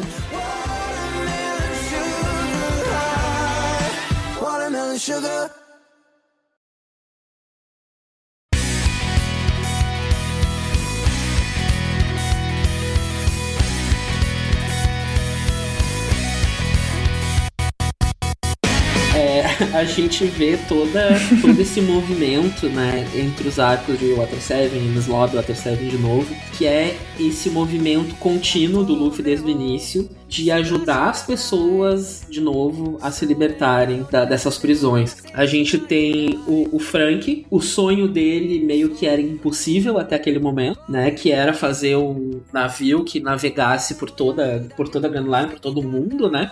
Ele não tinha motivação para aquilo. Ele ia fazer um navio para um pirata aleatório que chegasse até ali. Não, ele ia, ele não queria sair de perto da família dele, que era a família Frank e também o, o Iceberg ali, né? Então, é, o Luffy ajuda com todas as ações, com todo o caminho que ele abriu pro Frank também ajudar. Ele abriu os braços e falou: "Véi, tu vem comigo" né? E, Uhum. e aí a gente tem até aquela cena do Oh, grapes, né? Que, que a, a Robin ali faz uns, uns shiatsu nele, né? Shiatsu. E, e não só com o Frank, é, é muito legal, cara, porque falar da liberdade que o Luffy ajuda o Frank a obter me remete à liberdade que o Frank ajudou a sua família a ter. Das meninas que ficavam bebendo o dia inteiro. Interessante. Né? É do, dos caras que eram tipo uns arruaceiros sem futuro e sem objetivo na vida. E o Frank abre os braços e fala: Cara, vocês estão comigo agora, vocês são parte da minha família. Vamos, vamos se ajudar, vamos viver juntos e tal. E. Ele dá um propósito. Exato. E isso acaba é, também acontecendo é, com a Robin, né? Que é o, o grande estupim e a grande resolução de tudo isso. Que é a Robin tava pensando meio que com a Vivi, assim, né?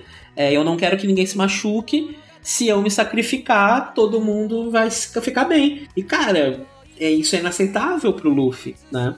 Como é que ele vai aceitar Uhum. que ele só é livre porque mataram uma companheira dele? Isso não faz o menor sentido. Então ele fala: "Ô, vamos, vamos ser honesto aqui, papo 10. Fala que tu quer viver, que eu te levo embora daqui. Mas eu preciso que tu fale o que tu quer. E aí ela tem toda essa libertação, ela chora, né? Fala que, que ela quer realmente seguir viva, ela quer viver. E aí, meu amigo, não tem quem pare, né? O menino Luffy. Não. Né? É. E, é muito legal também que não só isso, mas como a gente falou no podcast do SOP, né? Que existem várias situações onde um faz o que o outro é incapaz de fazer. Sim. Sim. Então, o Luffy, ele não só como protagonista, mas como o cara mais forte do bando, só ele poderia derrotar o Rob Lute ali, né? Ninguém mais poderia. Com certeza. Assim como só o Sanji poderia fazer as coisas que fez, só o Zoro poderia fazer as coisas que fez, até porque ninguém conseguiria se perder no corredor reto que nem o Zoro. Fale por você. Só o Sop conseguiria é, acertar os caras àquela distância. Então, assim, cada um tomou a liberdade para ajudar os seus amigos. Pra que o todo se realizasse. E o Luffy inspira isso nas pessoas. Ele é o cara que, que, que gruda todo mundo ali.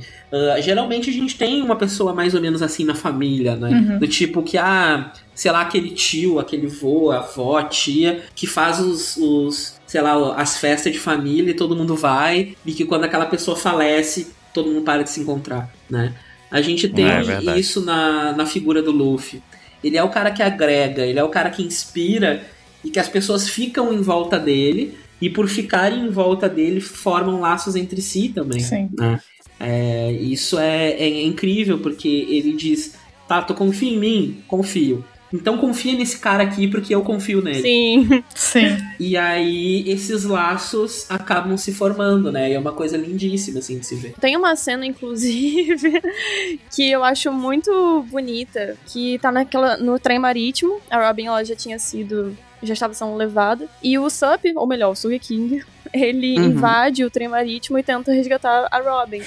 Só que nesse meio tempo, ele acaba sendo derrotado, né, entre aspas, bem ferido, e ele olha no Uhum. rosto da Robin através da máscara e fala: "Confie no Luffy". Ai. Ai, essa cena é tão linda, porque transparece todo o sentimento que o Usopp, mesmo naquela situação que ele tava com o Luffy, né, confiava, assim, Uhum. cegamente nele, É sabe? verdade. E ao mesmo tempo, você falando isso, eu fico pensando que ele também fala isso pra si mesmo, né? Na verdade. Porque Ó. ele tava como Sogeking naquele momento. É. Então ele precisava ele mesmo saber disso pra depois voltar pro bando, né? Sim, exato. Ai, gente, eu vou chorar. E um ponto que vale reprisar, que vale dizer novamente, talvez, é que o Luffy não fica esperando a pessoa dizer que quer pra que ele faça alguma coisa. O processo da pessoa dizer que quer é que é o fator definitivo pra que aquilo aconteça. Tipo, Sim. a outra pessoa, a Robin, tem que entender o que ela quer, pra aí ele poder fazer alguma coisa. A Robin e o Sop também, né? O Sop também é a mesma coisa. Tipo, a outra pessoa tem que entender o que, que ela quer. Porque não adianta ele chegar lá e vou, vou arrastar a Robin. Ela falou, pô, eu queria ficar lá. E aí? Teve uma leitura de e-mails que eu tava com o Chico e a gente falou que não conseguia pensar em muitas referências de One Piece com a Bíblia, né? A gente acabou citando isso. E escrevendo essa pauta aqui sobre o Luffy, a gente começou a perceber que tem várias. Uma delas muito forte é essa de esperar que a pessoa fale o que quer pra que a- aí sim o Luffy faça alguma coisa. Sim. Tipo, tem várias e várias passagens da Bíblia onde Jesus fala isso. Ele pergunta pra um cego o que é que o cego quer. Que é óbvio pra todo mundo ali naquele contexto, mas não importa o quão óbvio fosse. Né? Porque é óbvio que, que, que a Robin não queria estar ali presa, É. condenada à morte. Mas o Luffy queria que ela falasse, eu quero viver. E no fundo as coisas não são óbvias, né? Porque se a pessoa não fala, significa que não, tá, não é tão óbvio assim. Uhum. E é importante que a gente tem que aprender a se comunicar, né? Ninguém tem poder de ler mente. Se eu não falar pro outro o que eu quero, esse outro pode no máximo supor o que eu quero. Sim. Inclusive, isso é uma coisa que eu odeio nos filmes, geralmente, assim, e em séries. Às vezes eu fico muito nervoso, gente, porque tem coisas que você resolve só com um diálogo, viu? Cara, Aí pronto. Tinha evitado todo filme de terror, sabe? Tinha resolvido. Fala, não, sabe, eu não gostei daquilo que você fez. Aí o cara. Tinha. Não, ele não gosta e fica calado por três horas durante o filme inteiro, sabe? Sem dizer nada. Sim. romance é a coisa que mais tem. É, nossa, romance é terrível. Meu Deus, eu não aguento, Sim. gente. É terrível.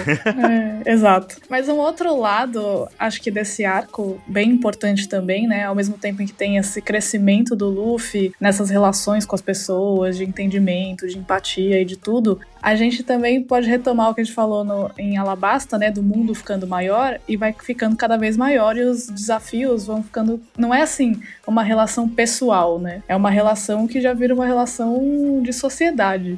Então, É. começa aquelas impulsividades dele, essa, essa, essa característica dele de ser impulsivo, começa a gerar consequências, né? E isso é muito importante numa história, que as ações de um personagem tenham consequências se Sim. se mostra importante, né? Então, Uhum. nesse momento, tem uma coisa muito grave que é ele falar pro Sogeking queimar a bandeira do governo mundial, que é uma coisa enorme. Declaração de guerra. Não precisava, né? Mas, mas foi importante naquele É momento. ótimo. Tem que, tem que ser feito, mas É. não é sem consequências. Então, neste momento, é um primeiro ponto que começa as coisas a ficarem mais interessantes.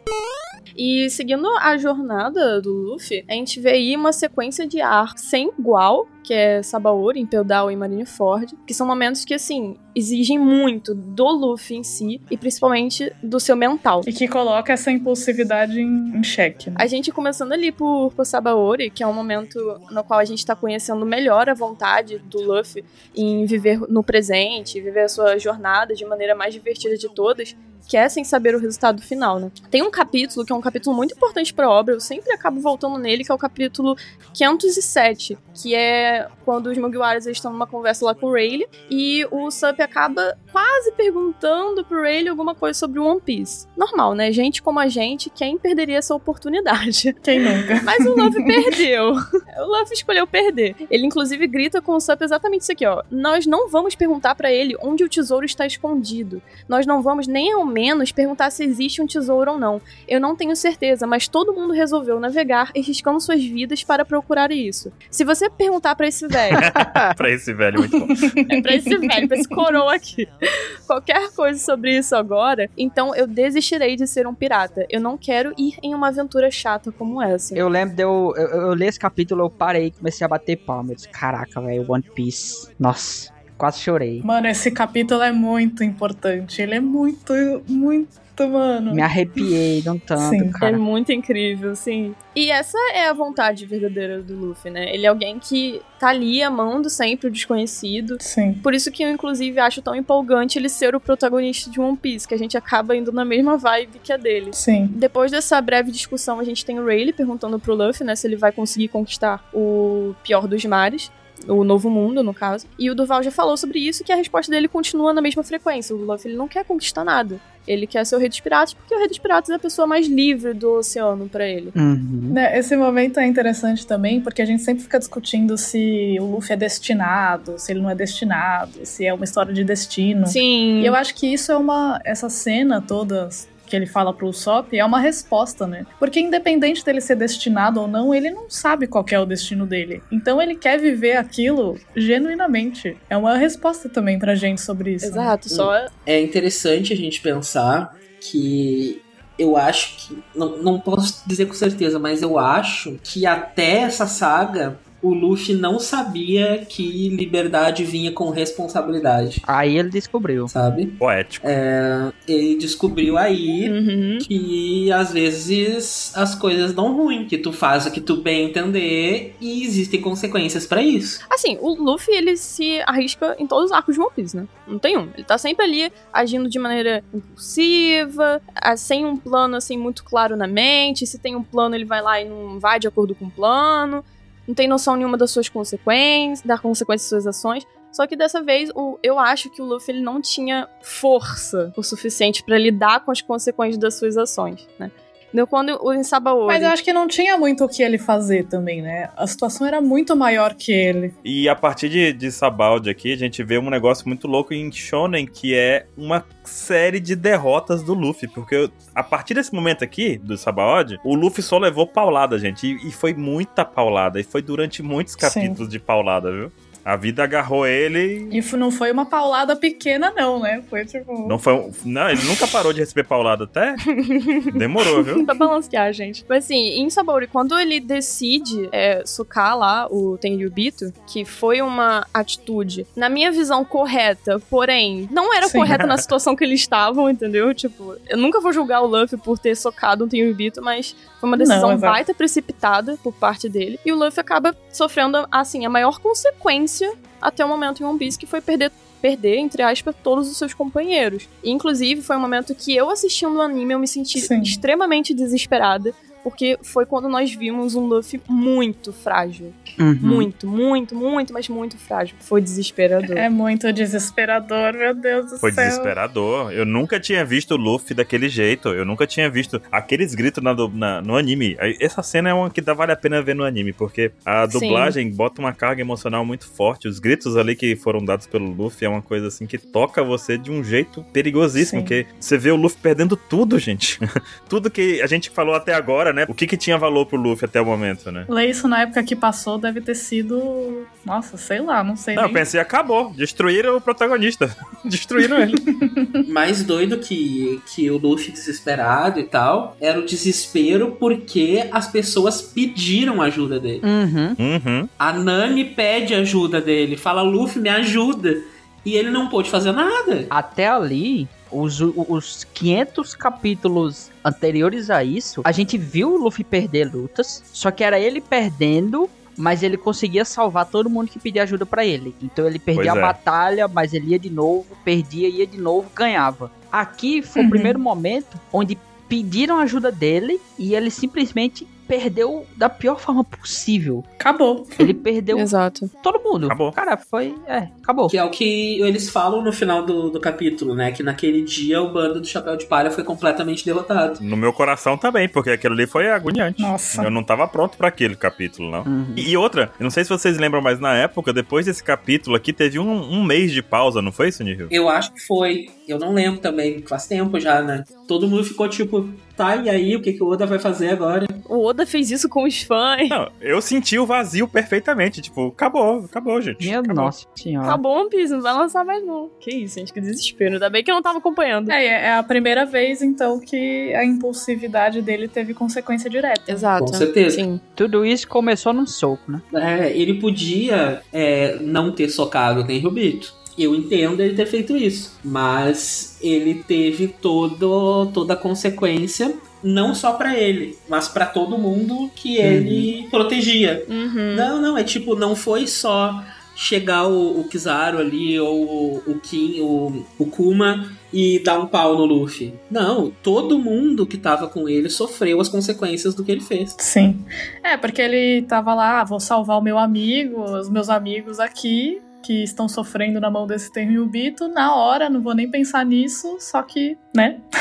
Uhum. Essa pessoa era uma pessoa, infelizmente, muito importante, que quem bate nela não sai ileso. E aí eu queria só trazer rapidamente pra vocês é, sobre um, um, um transtorno que eu tinha. Eu pensei assim que talvez o Luffy possa possa ter, né? Que só pelo amor de Deus não vão sair seguindo, se diagnos- diagnosticando por Google ou por coisinha aí. Por favor. Uhum. É só que, né? Sim. É só porque realmente me, me marca bastante, que é o, o transtorno é, desafiador de oposição né? Uh, ou de oposição desafiante, depende da literatura. Uhum. E é um transtorno que ele, ele é infantil, não, ele começa na infância, e ele é uma, uma desobediência e um desafio a figuras de autoridade. Então, é, isso pode, pode começar ali na, na infância, mas vai às vezes para a idade adulta a vida inteira. Então, é, não é exatamente o que o Luffy faz, porque ele não é, é aquele cara ruim, aquele cara que quer se vingar de todo mundo e tal. Mas ele é uma pessoa que despreza a autoridade. Né? É, é mais do que não se importar. Ele despreza figuras autoritárias, é, de autoridade, porque justamente contrapõe com a liberdade que ele quer ter. É, né? Uhum. Então ele acaba trazendo, né, uh, à tona muitos problemas, né, e geralmente resolvidos com humor pelo Oda, Uhum. mas às vezes não. Sim. Né? Então ele resolve se opor a autoridades e isso sempre causa consequências. Faz sentido. Nessa vez o bagulho ficou doido pro lado dele.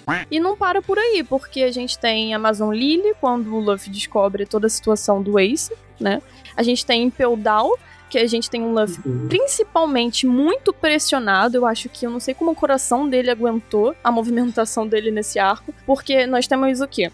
Ele se pressionando porque ele tem que salvar o seu irmão e tá correndo contra o tempo, certo? E ele começa a enfrentar coisas absurdas, como, por exemplo, o salvamento da- do Ivankov, em que o Luffy acho que ele foi salvo em 10 horas, uma coisa que era pra ser salvo em 3 dias. E ele se forçou ali ao máximo, foi no seu limite. A gente também tem o Luffy, por exemplo, presenciando a morte, entre aspas, do seu querido amigo, Bon Chan, Pesado. Né?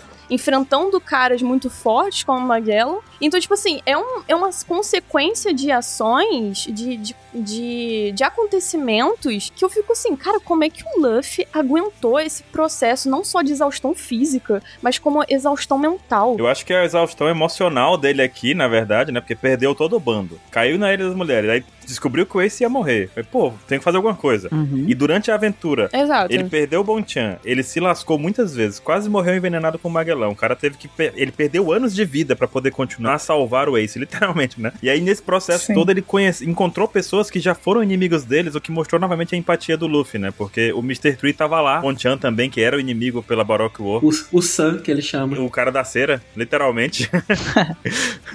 e aí ele, tipo, é, ele conseguiu realmente ser destruído nesses arcos de Marineford, de, de pra frente. E em Marineford ainda, a gente tem esse momento que a missão é salvar o Ace, mas e novamente a gente vê aquela questão da Vivi com a guerra, onde pessoas vão morrer ali. O Luffy já, já sabe disso, já tem consciência disso. Ele acabou de perder todo o bando dele, acabou de perder o Bonchan ali na brincadeira, Uhum. acabou de deixar outros companheiros pra trás. O irmão dele tá correndo risco real de morte em segundos na frente dele. Exatamente. E tem uma cena que é muito brutal, assim, pra mim, que é quando ele cai na frente dos três almirantes com com um pedaço de madeira na mão, cara. Porque aquilo ali é uma coisa bizarra. É o Luffy frente àquilo que ele tem consciência plena de que não vai conseguir derrotar, né? A gente sabe também. O Luffy não Uhum, vai dar conta uhum. de três almirantes em nenhum momento, em nenhuma situação possível na história do universo. E como o Luffy tem esse apego emocional com o Ace, e a gente descobre também a questão do Sabo, que é um outro apego emocional do Luffy, é uma outra parte da família que ele já perdeu ainda na infância. Quando ele não podia fazer nada, né? Quando ele não podia fazer nada, ele jamais iria deixar o Ace sem fazer nada, mesmo que aquilo custasse a vida dele. A gente para pra pensar com a lógica e não faz sentido arriscar a vida de tanta gente pra salvar uma, que é a do Ace. Mas é justamente uma questão emocional, né? E, no caso ali, todos que foram ra- salvar o Ace e morreram no processo da, da, da, da guerra de Marineford são pessoas que Uhum. estavam dispostas, assim como o Luffy, a dar sua vida pelo Ace. Exato. Com certeza. Então não é uma coisa descabida nesse, quando a gente pensa do lado emocional, do lado de eu quero fazer aquilo, aquela pessoa é importante pra mim. Quem é que não dedicaria a sua vida pra salvar um irmão, né? É uma coisa assim muito pesada mesmo. A gente tem alguns momentos aqui que o Luffy simplesmente desmorona, porque nesse momento em que ele, aí assim, o Oda ainda conseguiu fazer uns auges assim, uns picos e vales grandiosos nesse arco de Marineford, porque a partir do ponto em que ele chega na frente do Ace e tá lá os três almirantes, aí você fica, pô, Meu Deus. não vai dar. Aham. Você pensa, ele vai chegar lá, não, não vai dar. Sim. E daqui a pouco ele consegue consegue pular os X-Almirantes, aparece o Sengoku. Aí você fica, puta que pariu, não vai dar certo mesmo esse negócio aqui, né? A gente tava falando como que ele aguentou tudo isso, né? Mas no fim ele não aguentou, na verdade. E a gente vê também que o Luffy, desde criança, sempre teve alguém com ele. Tanto é que o Ace, o Sabo, depois disso ele conseguiu juntar o bando dele e esse bando ficou sempre junto. O Luffy nunca tinha ficado sozinho durante uma jornada dessa tão longa, né? Sim. E a gente vê também que um dos passos muito importantes para essa recuperação do Luffy, que ele depois de Marineford, depois que o Ace morreu, o Luffy travou, gente. O Luffy quebrou, quebrou. E completamente justificável, porque não foi uma. Não foi apenas a morte do Ace como se fosse algo pequeno. Foi Não. a morte do Ace fechou um ciclo de paulada que ele levou Uhum. da- do universo ali, do mundo, que, meu Deus. E o Jinbe foi uma pessoa muito importante pra ajudar ele ali naquele momento. Primeiro que o Jinbe conversava com o Ace, era amigo do Ace, né? A gente descobre esse passado dos dois. E o Ace tinha pedido pro Jinbe pra que ele cuidasse do irmãozinho dele, né? E o Jinbe disse que só faria isso se ele sentisse a honra do Luffy, ele, se, ele, se o Luffy fosse uma pessoa honrada. E por tudo que o Jinbe viu durante a guerra de Marineford, ele não ficou, não teve dúvida alguma de que o Luffy era uma pessoa honrada, pelo, pelo, pelo que o Luffy fez pelo irmão, né? E o Jinbe chega como uma pessoa que é mais velha, que já viveu algum desses momentos, que já perdeu algumas pessoas queridas, com certeza. E a gente tá descobre também no próprio passado do Jinbe o quanto isso afetou, né? O quanto ele teve que abrir mão pra ser o que ele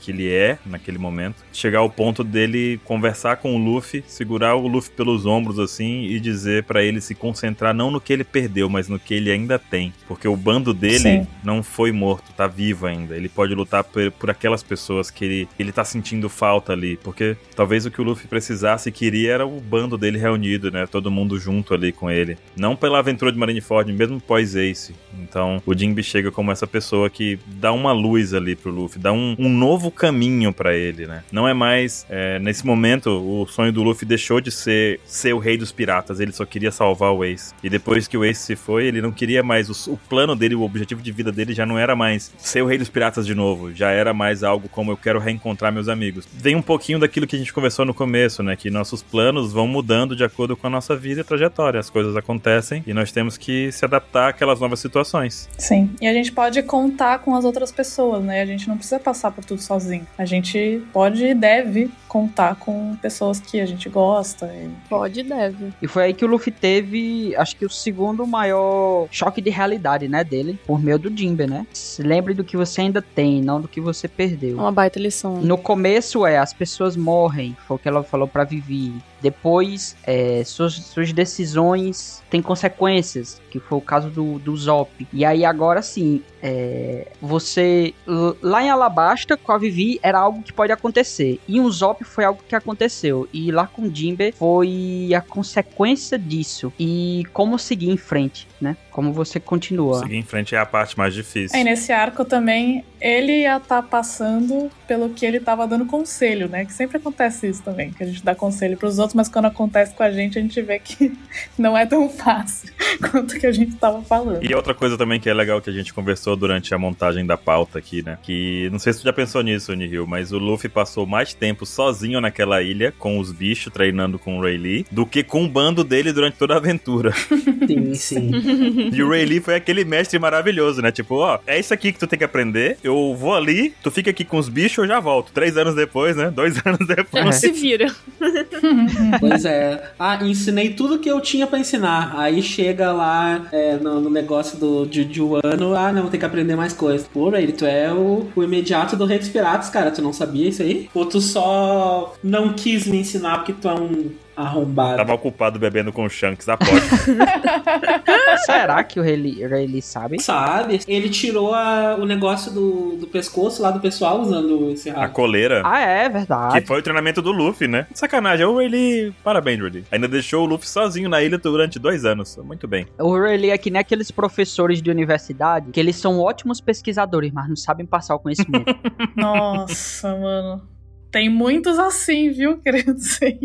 Nihil, tu- como é que tu acha que, que essa morte do Ace afetou o Luffy? O Luffy superou isso? É, a superação é uma coisa que a gente é, é mais difícil da gente conseguir é, ver assim de fora, né? Mas acredito que sim, e o que a gente tem de mais é, concreto disso é o seguir em frente, é ressignificar o que era o Ace. Né? O Ace, ele era um irmão que ele fez de tudo para salvar e não conseguiu. E agora o Ace é uma boa memória de um relacionamento que ele teve Sim. e que ele não tem mais, né? Isso que que o Baruch estava falando agora sobre o Jinbei, né? Falando, é, não pense no que você perdeu e pense no que você ainda tem. É, me lembra muito que um tem um, um teórico da logoterapia, o Paulo Kreff, que ele é muito bom e foi meu, meu professor, é meu bruxão, assim. E ele conta de um caso, né? Rapidamente resumir aqui para vocês, de um menino, de uma criança, um caso real, que foi assaltado esse menino indo para escola e ele desenvolveu um trauma que ele não conseguia mais ir para escola. Ele não ia mais é, nem acompanhado dos pais.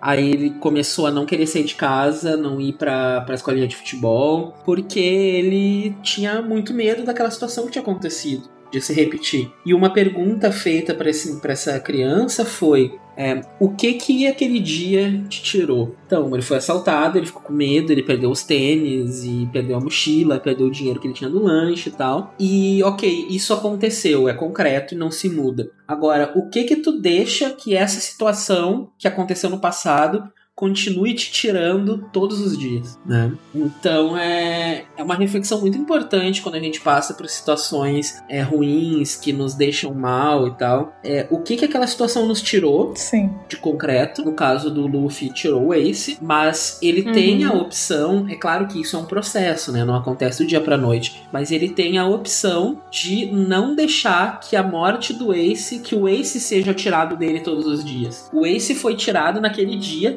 ele sentiu até o calorzinho da mão do Akainu na cara dele, né? E, Uhum. e depois disso, ele, né, ressignificando todo esse processo de luto dele, ele se deu conta que a perda do Ace foi uma perda concreta, né? O Ace, a, a pessoa Ace morreu, Sim. mas o Ace não vai ser tirado das memórias dele, das experiências que eles tiveram, de toda essa abstração que ele tem de passado, de, do que o Ace ensinou pra ele, do que o Ace é, afetou a vida das pessoas positivamente, de todos os amigos, né, de todos os laços feitos. Então, assim, ele decidiu, né, depois de todo um processo, que o Ace não ia mais ser tirado dele todos os dias como estava sendo. O Ace foi tirado dele um dia Sim. e aí o Ace não seria mais tirado. E o que, que ele fez? Ele conseguiu é, cristalizar dentro dele a figura do irmão através do Red Hawk. Ele falou: Bom, isso aqui é minha Sim. homenagem pro meu irmão que eu amo tanto e que vai estar sempre comigo, né, na minha memória e afins.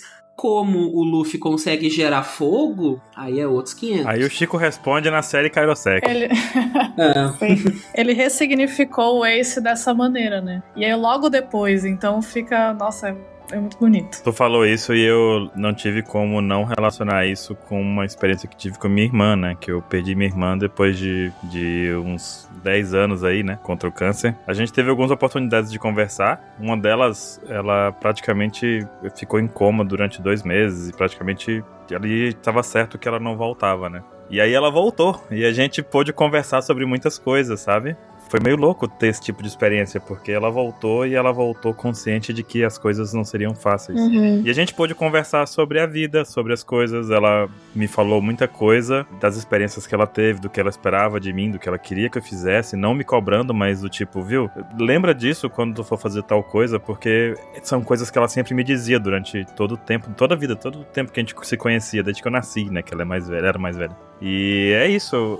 No fim das contas, o, o que a- depois aconteceu de novo, ela foi, a gente conversou mais sobre isso, ela voltou de novo, até que não, não, não deu mais. Mas o que ficou pra mim é, foi um apoio muito grande, ainda é um apoio muito grande. Eu não consigo mais ver o fato dela ter ido como algo doloroso. Ainda sinto falta, ainda Sim. sinto vontade de conversar às vezes, mas ao mesmo tempo eu sei que todas as minhas ações hoje carregam um pouquinho dela, não só pela minha convivência com ela, mas pelo que ela significou na minha vida, sabe? E eu acho que esse é Sim. o principal ponto. O que, que a pessoa deixa, né, em você depois de tudo isso também. Hum. E essa segurança de que eu não vou perder ela, ela tá comigo pra sempre, tá comigo todo momento, não posso mais. É um risco que eu não corro mais, não é mais como já foi, sabe? Sim. As pessoas só Sim. morrem quando são esquecidas, né? O quão importante foram essas conversas, né, Baruch? É, a saudade sempre fica, mas os ensinamentos também. Muito bonita essa história, Baruch. Muito bonita. É porque às vezes a gente sente falta, às vezes a gente sente muito. Essa cena do Ace com o Luffy me, me pegou bastante, principalmente na época. Mas é um momento assim que hoje eu paro pra pensar com mais calma e eu entendo bem, eu me sinto ok, sabe, com a situação toda. Não queria que fosse Uhum. assim, não Sim. queria, mas Óbvio. tudo já aconteceu. e o que o Nihil falou disso, esse sentimento de que não é mais a mesma coisa, é real assim comigo, sabe? É interessante perceber isso e ouvir o Nihil falando isso desperta coisas, sentimentos. Uhum.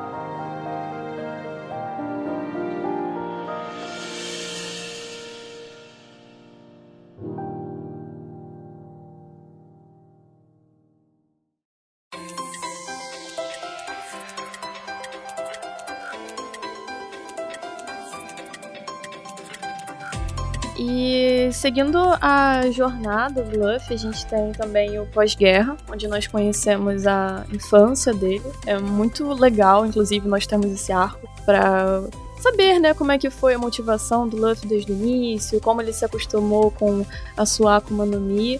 A gente tem o time skip também, vemos todo o bando lá crescendo é, tanto mentalmente quanto fisicamente, novas habilidades, todo um momento ali de descobrimento novo em One Piece. E chegamos nas Ilhas dos Tritões, que apesar de muitas pessoas falarem mal desse arco, a gente tem um crescimento do Luffy. A gente, na verdade, não temos um crescimento, mas nós vemos o resultado do crescimento do Luffy. Sim, é, como o Nihil tinha falado, né? O Luffy não só ressignifica aquilo que o Ace significa pra ele e que a gente vê como resultado no Red Hawk, como eu acho que ele ressignifica tudo aquilo que ele passou, né? Porque a gente citou ali uma sequência de coisas que não foi só o Ace, né? Foi a sequência de derrotas, foi a sequência de impulsividades que geraram consequências, a sequência de frustrações. Então a gente vê um Luffy muito diferente, né?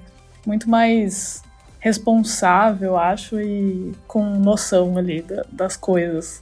E muito mais forte, né, também, obviamente. E uma relação que eu acho muito interessante é, nesse arco, que lembra bastante como era a relação dele com o Kobe, eu acho, né, que foi com a Shirahoshi. Porque ele encontra uma Shira, a, Hira, a Shirahoshi, que é uma sereia gigante, né? E que é muito medrosa e que tem muito medo de tudo e que Muito. vive presa, né? Ela não, não é livre nem um pouco, sabe? e aí tem aquela cena super engraçada que ele fala, né? Eu nunca vi um ser tão grande e tão medroso e tão fracote e tal. E ele fala essas coisas pra ela, ele é meio duro, mas ao mesmo tempo ele dá a mão pra ela, né? E fala: "Vamos sair, qualquer coisa eu vou te proteger, tipo, você tá comigo, então vamos dar esse passo, né?" Pode ser duro às vezes. Já diria Kakashi, né? Gente, mas eu vou te contar, eu sou idêntica praticamente a Shirahoshi, então eu tenho certeza que se o Luffy me conhecesse na vida real, ele ia me odiar.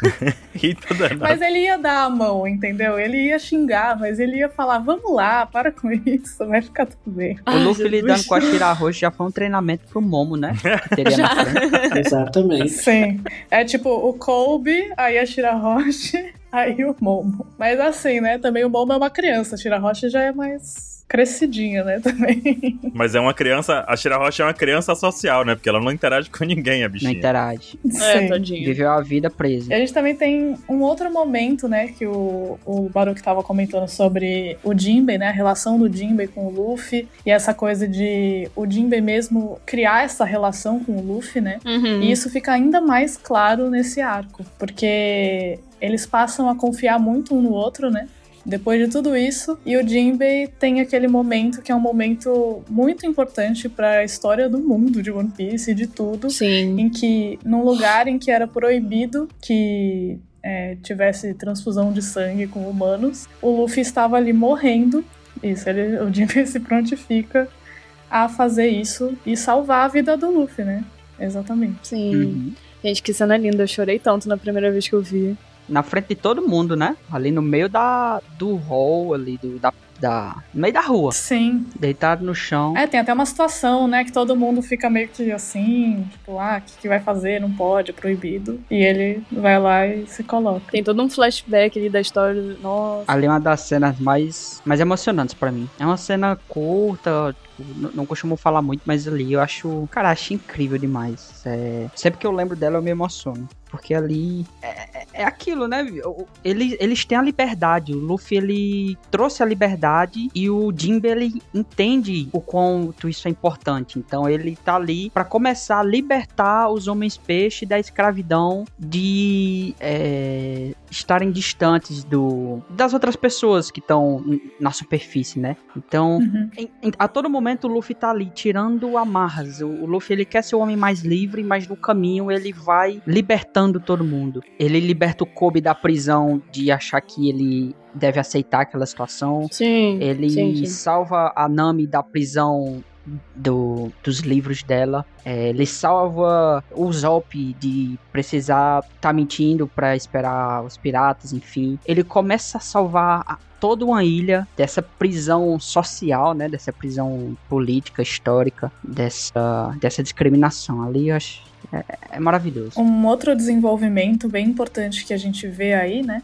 A gente estava comentando sobre a impulsividade do Luffy e de como isso tem consequência, e também dele aprender nesses últimos arcos sobre a responsabilidade, né? E nesse arco, no fim do arco, ele intitula o seu primeiro território, né? Que é Sim. a ilha do. Enfim.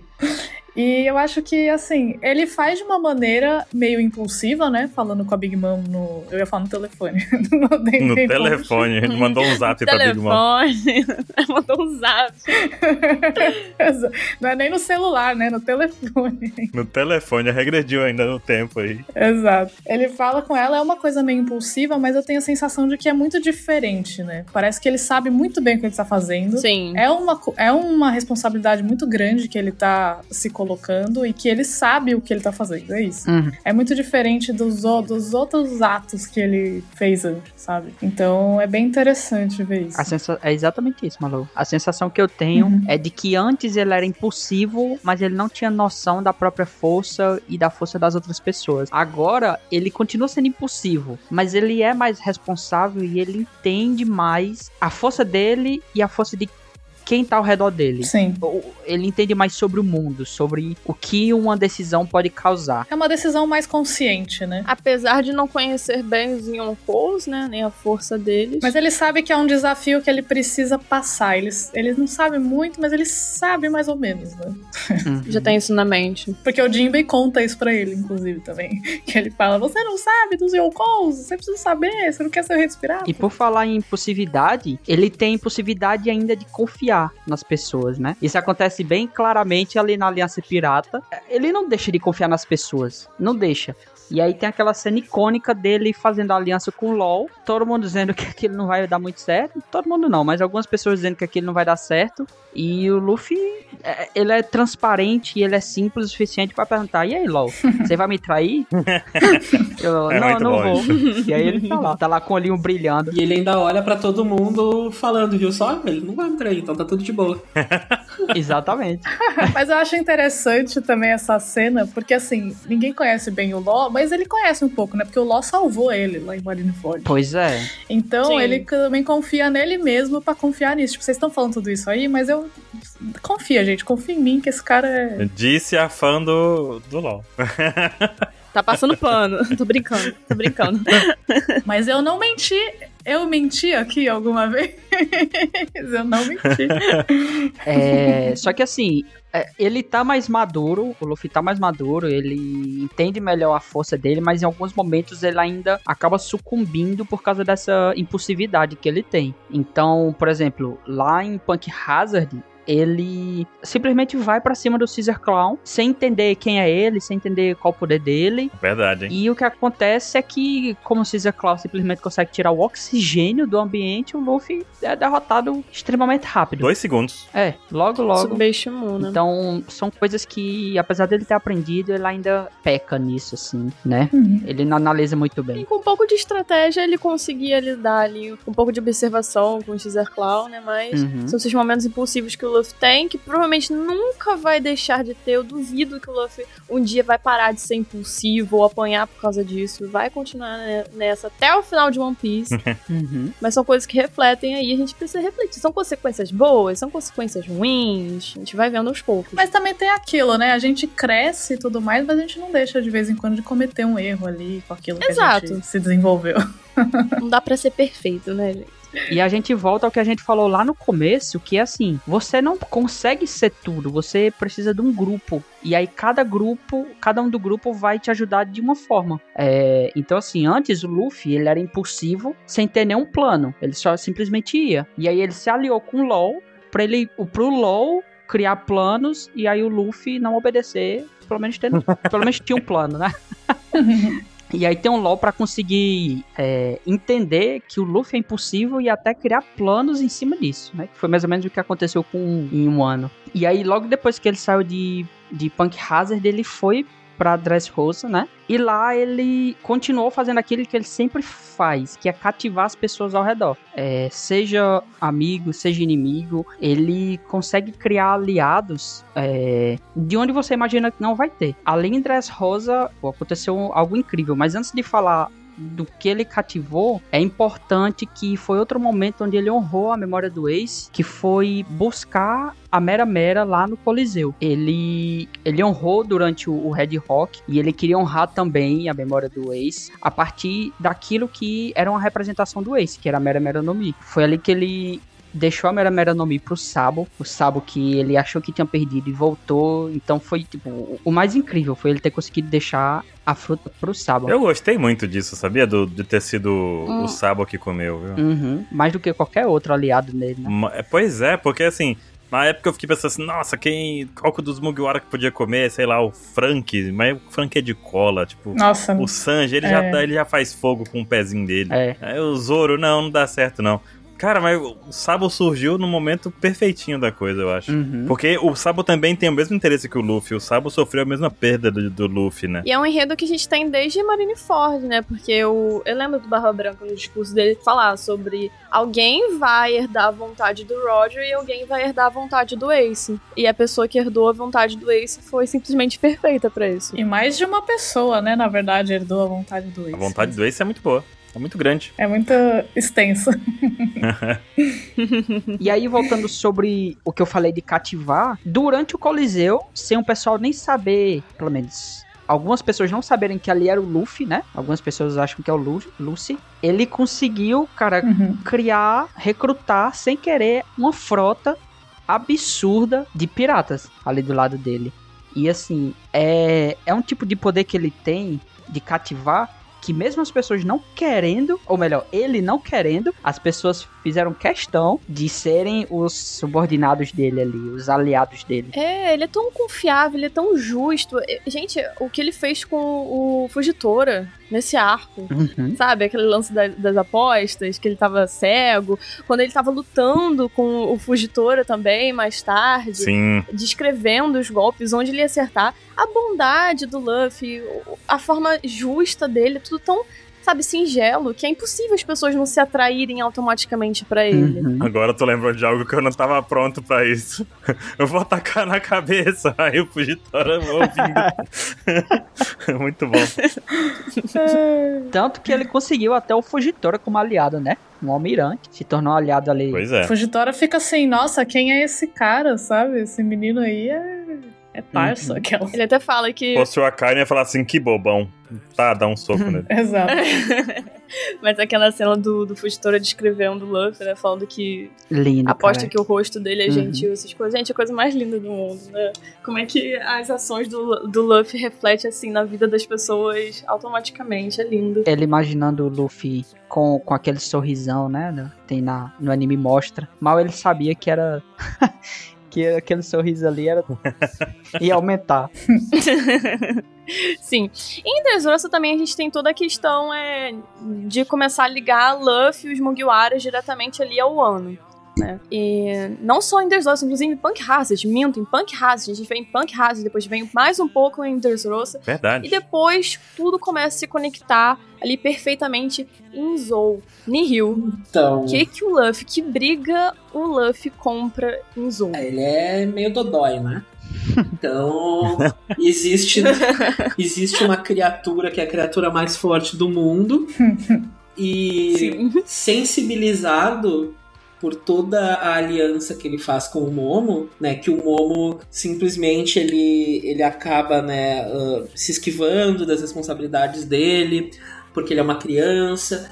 E aí eles têm todo um, um- um papo para que o Momo se dê conta que ele, apesar da pouca idade, ele tem uma responsabilidade muito grande. E o Momo não tem como derrotar o Kaido Uhum. né? Então ele. Nenhuma chance, né? Então ele implora pro Luffy Nenhuma chance. que ele vai. Ele quer que o Luffy derrote Kaido. Mas o Luffy não deixa nem ele chegar a implorar. O Luffy corta ele no meio e fala: beleza, eu entendi então o que, que tu precisa. Uhum. A gente vai formar uma aliança e eu vou derrotar o Kaido pra ti. Assim, né? Como se fosse Simples. chamar um Uber, né?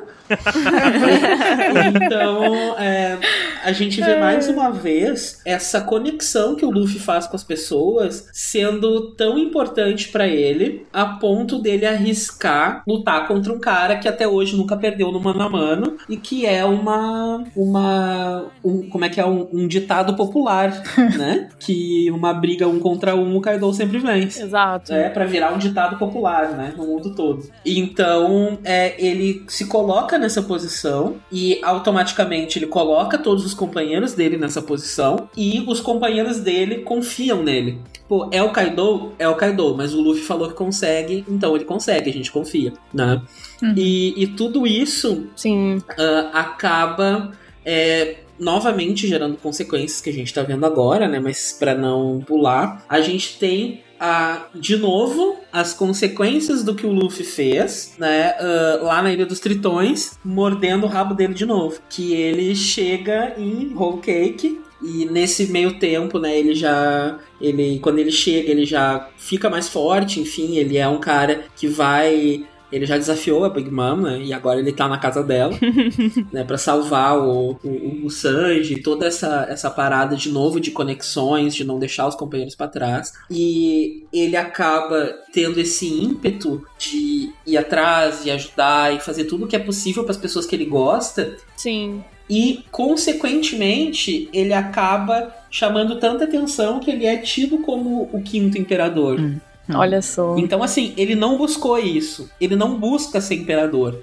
Ele busca ser rei dos piratas. Uhum. É um título que acabam atribuindo a ele. Pô, aquele cara lá do chapéu de palha tá no páreo e ele é o imperador, né? Uhum. Então, ainda tem no meio de, de Whole Cake, né? É toda aquela luta incrível, né, com o Katakuri, que eles têm basicamente as mesmas habilidades, né, se a gente for pensar. Tudo que o Luffy faz, o Katakuri faz e ainda faz Um melhor, pouco frustrante. porque ele consegue prever o futuro. Uhum. E o Katakuri faz questão de mostrar isso, E se gabar, né? de imitar as técnicas dele. Isso, isso, ele É. deixa muito claro do tipo assim, ó, tu não tem como me derrotar porque tudo que eu faço, tudo que tu faz, eu consigo fazer melhor e antes de ti. Nossa, essa luta é absurda porque mostra como o Luffy aprende com a luta, né? Essa coisa do Luffy tá sempre aprendendo com as experiências, é muito foda. E isso já tinha sido mostrado lá em Water 7, né? Que ele, ele agradece pro Blueno o fato deles terem se encontrado. Porque agora que eles se encontraram,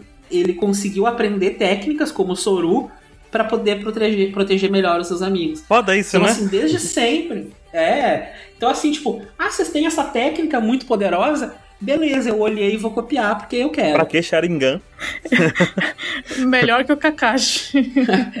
Ele faz a mesma coisa, né? Claro que em, em níveis diferentes com o, o Katakuri, né? Ele consegue é, desenvolver mais as próprias habilidades no meio dessa luta. E é interessante que por mais que tivesse toda essa luta complicada, todos os objetivos por trás, o Luffy em momento nenhum odeia o Katakuri. É, isso é muito interessante, isso é muito bom. Ele Uhum. tá lutando, ele tá lutando porque ele precisa lutar contra aquele cara. Sim. Porque aquele cara tá entre os objetivos dele, né? E os seus amigos. E mesmo assim, quando ele vê a vulnerabilidade, né, do Katakuri, da boca dele, de é, enfim, né? Todas aquelas questões que ele tem muita vergonha. Quando o Luffy derrota ele, o Luffy ainda vai lá e pensa que o orgulho do Katakuri deve ser respeitado. Isso é incrível, e, velho. E tapa o que as pessoas não querem que ele veja. Uhum. Então, se o Katakuri resolver mostrar a boca dele para as outras pessoas, né, que ele tem tanto tem vergonha,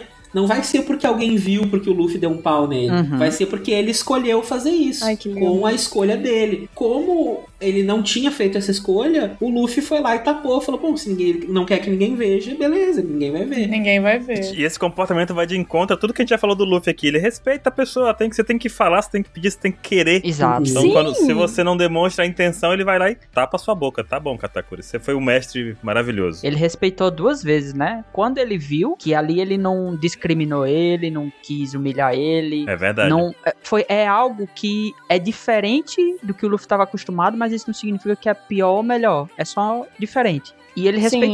E ao mesmo tempo, Uhum. isso não é porque ele respeitou e ele acha que aquilo é, não é importante, assim, no sentido de aquela diferença não faz diferença. É, não é porque o Luffy acha assim que ele, ele vai fazer com que o Katakuri seja exposto a todo mundo. Então foi o segundo momento de respeito Sim. Que dele. nem, que nem ele fez em Amazon Lily com a, com a tatuagem, né? A marca dos escravos que Oh, é, Nossa, elas sim, tinham, né? boa. exato. Tipo, vocês estão tentando me matar aqui, mas eu sei que ninguém quer que vocês não querem que ninguém veja, então eu vou dar essa mão aí.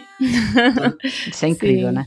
Então, ah, Ele é muito empático. é, e aí tem todo tem todo, né, o, o- a construção de ir buscar o Sanji, do Sanji mandar eles embora, né, de o Luffy falar, não, cara, como assim embora? Tá ficando doido? né? E, e sentindo a mesma coisa que ele sentiu com a Robin, né? A Robin mandou eles embora, a Robin falou que não queria mais estar com eles. E o Luffy, né, ele se dá conta que aquilo ali não é verdadeiro. Por quê? Porque ele já fez uma conexão com seus companheiros. Ele sabe que tem algo a mais. O Sanji não pediu nada, mas ele sabe que o Sanji não fez aquilo porque ele queria de fato. Exatamente. Né? Então é, tem toda é, essa, é, é, essa confiança também que o Luffy tem que os companheiros vão seguir os próprios sonhos. Então, como o Sanji vai ficar aqui se ele ainda não encontrou o All Blue? Não faz sentido. Então tem alguma coisa errada. Então, assim, mostra que ele conhece todos os seus companheiros, ele sabe a motivação de todo mundo, né? É, e é importante pra ele também é, esses sonhos dos companheiros, não só o sonho dele. É aquele negócio. Ele consegue o sonho dele fazendo com que os outros vivam o seu próprio sonho. É, Uhum. ele, ele se torna o líder porque é ele quem aca- acaba mais servindo os outros. É. Luffy é pouco servido durante toda a obra. Ele serve os outros, serve ao sonho dos outros. Torna isso possível. E aí, por ele servir tanto e fazer com que os outros conquistem as coisas, ele se torna o líder ali naturalmente. É até outro, outra característica que, que lembra a Bíblia, sabe? De servir. É De verdade. servir e por conta disso se tornar o líder, Uhum. se tornar o maior. E seguindo é, aqui na história, inclusive toda a temática do Ace aí que a gente falou nesse cast, nós temos um momento que, assim, pelo menos eu vendo a primeira vez, eu fiquei, é, realmente o Luffy já superou completamente a questão do Ace, que é quando ele encontra a Otama, né, a Otama tá, tá mal, ela tá falando lá sobre o Ace, e ele comenta com ela, olha, se o Ace que você estiver falando for o Portuguese Ace, quer dizer que ele morreu, ele tá morto. E ele fala com aquilo com uma serenidade, como se fosse um assunto. É um assunto delicado, mas é um assunto normal, sabe? Que é um momento que você realmente fala, é, Luffy ele realmente superou, né, toda essa questão do Ace. Teve uma aceitação. É uma aceitação maior, é muito, muito, muito forte essa cena. E tem outro momento também, um ano muito engraçado, que eu não sei vocês, ó, Baruch e Nihil, pessoas que acompanharam One Piece aí desde a antiguidade. Eita, chamou a gente de véi, né, Rio? Véi. É, Antiguidade. fazer o que? Os dinossauros. Ai, caramba. Mas é uma cena porque no início de One Piece, a gente tem no East Blue, o Luffy, ele evita ouvir a história da Nami, sabe? Ele não precisa entender os motivos dela pra querer ajudá-la, ele só ajuda, Uhum. né? E em um ano, ele escuta toda a história do Oden lá nas ruínas do castelo do Oden que o Kinemon tá contando. Ele escuta tudo, mas ele escuta de bater nas coisas assim de raiva. Vocês sentiram o quê? Vocês sentiram uma diferença assim, no comportamento do Luffy? Só por causa dessa cena ou não? É, o ano tem que Olha. ser maior, né? O ano tem que ser maior. Então o Luffy tem que prestar atenção e reagir a isso. É verdade. Mas. É, o Luffy não tá mais Zeca Pagodinho, né? Também. É, Porque acho que também desde aquela bronca do Jinbei, né? Que o Jinbei falou assim: meu filho, Yonkou, você não sabe quem é? Você precisa prestar atenção nas histórias, sei lá o quê. Aí ele agora tem que prestar atenção. Não, e, e é interessante porque ele antes ele não quis saber da história da Nami, do tipo, ah, só vou te ajudar. E agora, além de ouvir a história, é, é muito mais do que eu vou te ajudar de qualquer maneira. É um eu quero te entender, saber o que, que tu tá pensando, o que, que tu tá sentindo, pra entender os motivos, Uhum. né? Porque isso é importante pra mim. Não que antes não fosse com a Nami, mas Sim. é uma questão de amadurecimento mesmo Uhum. né? Antes era correr de um lado pro outro, eu vou fazer sim, eu vou ajudar e tal. Agora, por mais que ele ainda seja uma pessoa impulsiva, ele passou por muita coisa e ele quer entender o que, que as pessoas estão sentindo, Uhum. né? Ele quer entender Sim. o que, que as, por, por que, que as pessoas sentem o que elas sentem, qual é a história por trás daquilo, né? Não que ele não vai ajudar se ele não escutar, é só que é uma coisa a mais importante. É, e isso serve para que ele também construa a, a- a- o próprio motivo para derrubar o Kaido. Sim, mas agora tem um momento impulsivo em um ano, que foi no capítulo 923, que eu acho que eu nunca senti tanta raiva do Luffy na minha vida. O que, que ele fez? Não, foi um momento que eu olhei pra cara do Luffy e fiquei, caraca, hein, Luffy? Não, eu senti raiva mesmo. Por quê? Nossa O. LoL tinha montado todo um plano, né, como sempre. Aham. Coitado. O Kaido tava bêbado, rodando lá por um ano, fazendo besteira. Acabou que viu o bando, lançou um Boro Brief ali no, no meio do bando, o Luffy se revoltou completamente e jogou tudo pro alto. Falou assim, um dane-se, e foi pra cima do Kaido, assim, na maior garra do mundo.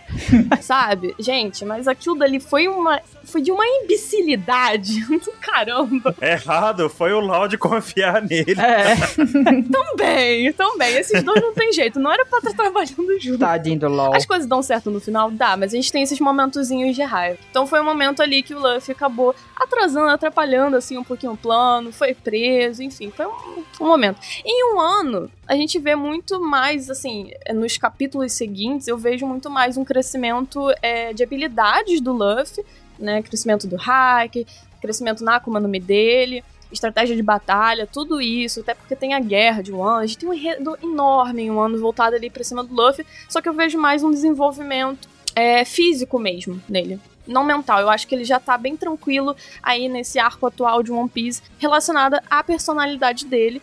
E uma coisa, inclusive, que se reflete na personalidade dele é a Akuma no Mi, que chega num estágio aí que eu não vou falar porque é spoiler pra muitas pessoas. chega num ponto em que ela reflete é, tudo que o Luffy é, através dos poderes dela. A sua imaginação, a sua personalidade. Liberdade. Sim, liberdade. Uhum. Sempre tá Uhum. é, servindo como literalmente um guerreiro da libertação pra todo mundo. Tudo isso é refletido na Akuma no Mi do Luffy. e É um momento realmente lendário que estamos vivendo. Palmas, Oda, você é incrível. Ela basicamente fecha tudo que a gente falou aqui, né? Exato. Uma coisa muito importante de se falar do Luffy em um ano é que ele ficou gostosão. Também. Também. Cara, eu percebi isso também. ficou gostosaço. Ai, velho. Ele com aquela capa. É, Que homem, como diria o Kawamatsu. meteu, meteu um shapezaço ali. né? Exato. Foi Os caras cara muito tomando bom. whey, comendo batata doce, frango. O Luffy meteu um shapezaço comendo bolinho na cadeia. Novo mestre, né? Exato. Pois é, gente. Desenvolvimento do shape também. O legal de Wano, pra mim, também é o seguinte: as libertações que o Luffy ofereceu durante toda a obra tiveram um apelo muito emocional, no sentido emocional, uma libertação emocional das pessoas, uma libertação Uhum. de ideias, Pessoal, uma né? É, é realmente uma libertação física. As pessoas realmente estão presas e estão escravas, acorrentadas. E ali é, é tipo, é literalmente uma libertação. Ele tá tirando as pessoas da escravidão. Então, é a concretização daquilo que o Luffy sempre representou. É a libertação Sim. das pessoas. Só pra, pra dar o meu pitaco final, assim, o, o que a gente não vai falar porque é spoiler, né? Uhum. Demonstra uma liberdade, inclusive, do Luffy de si mesmo, do seu potencial liberto, assim, né? Sim. Uhum. Então, Ao de, máximo. de livre de tudo que restringe ele, assim. Sim. Bem interessante. Há algum mais comentários que vocês gostariam de fazer sobre o Luffy? Só que o Luffy é o personagem shonen, o protagonista mais incrível que eu já acompanhei na minha vida. E nem é Sim, porque, porque eu gosto de One Piece, não. Não. Nós te entendemos. Gente, pelo amor de Deus, o Luffy é maravilhoso. Fala o cara que tem um site de fãs pra fãs do, do- da série. Exato, não é nem Exato. por causa disso, né? Nada suspeito. Enfim, galera, ó. Chegamos ao fim do cast. Espero que vocês tenham gostado de escutá-lo, assim como nós gostamos de gravá-lo. O Luffy é mesmo um personagem sem igual. Como o Baruch disse, não tem como. É o melhor personagem que existe, o melhor protagonista que existe. Essa análise é uma homenagem ao seu aniversário, dia 15 de maio. E nós gostaríamos de ouvir como vocês se sentem em relação ao Luffy. Se ele já ajudou vocês em algum momento difícil, já ajudou a superar algo. Se ele faz vocês sorrirem em momentos ruins, em momentos bons, conta aí pra gente, mandem pro nosso e-mail contato arroba onepiecex.com.br e até uma próxima. Até mais. Valeu. Até mais. Valeu! Até mais, pessoal. Cheiro no coração.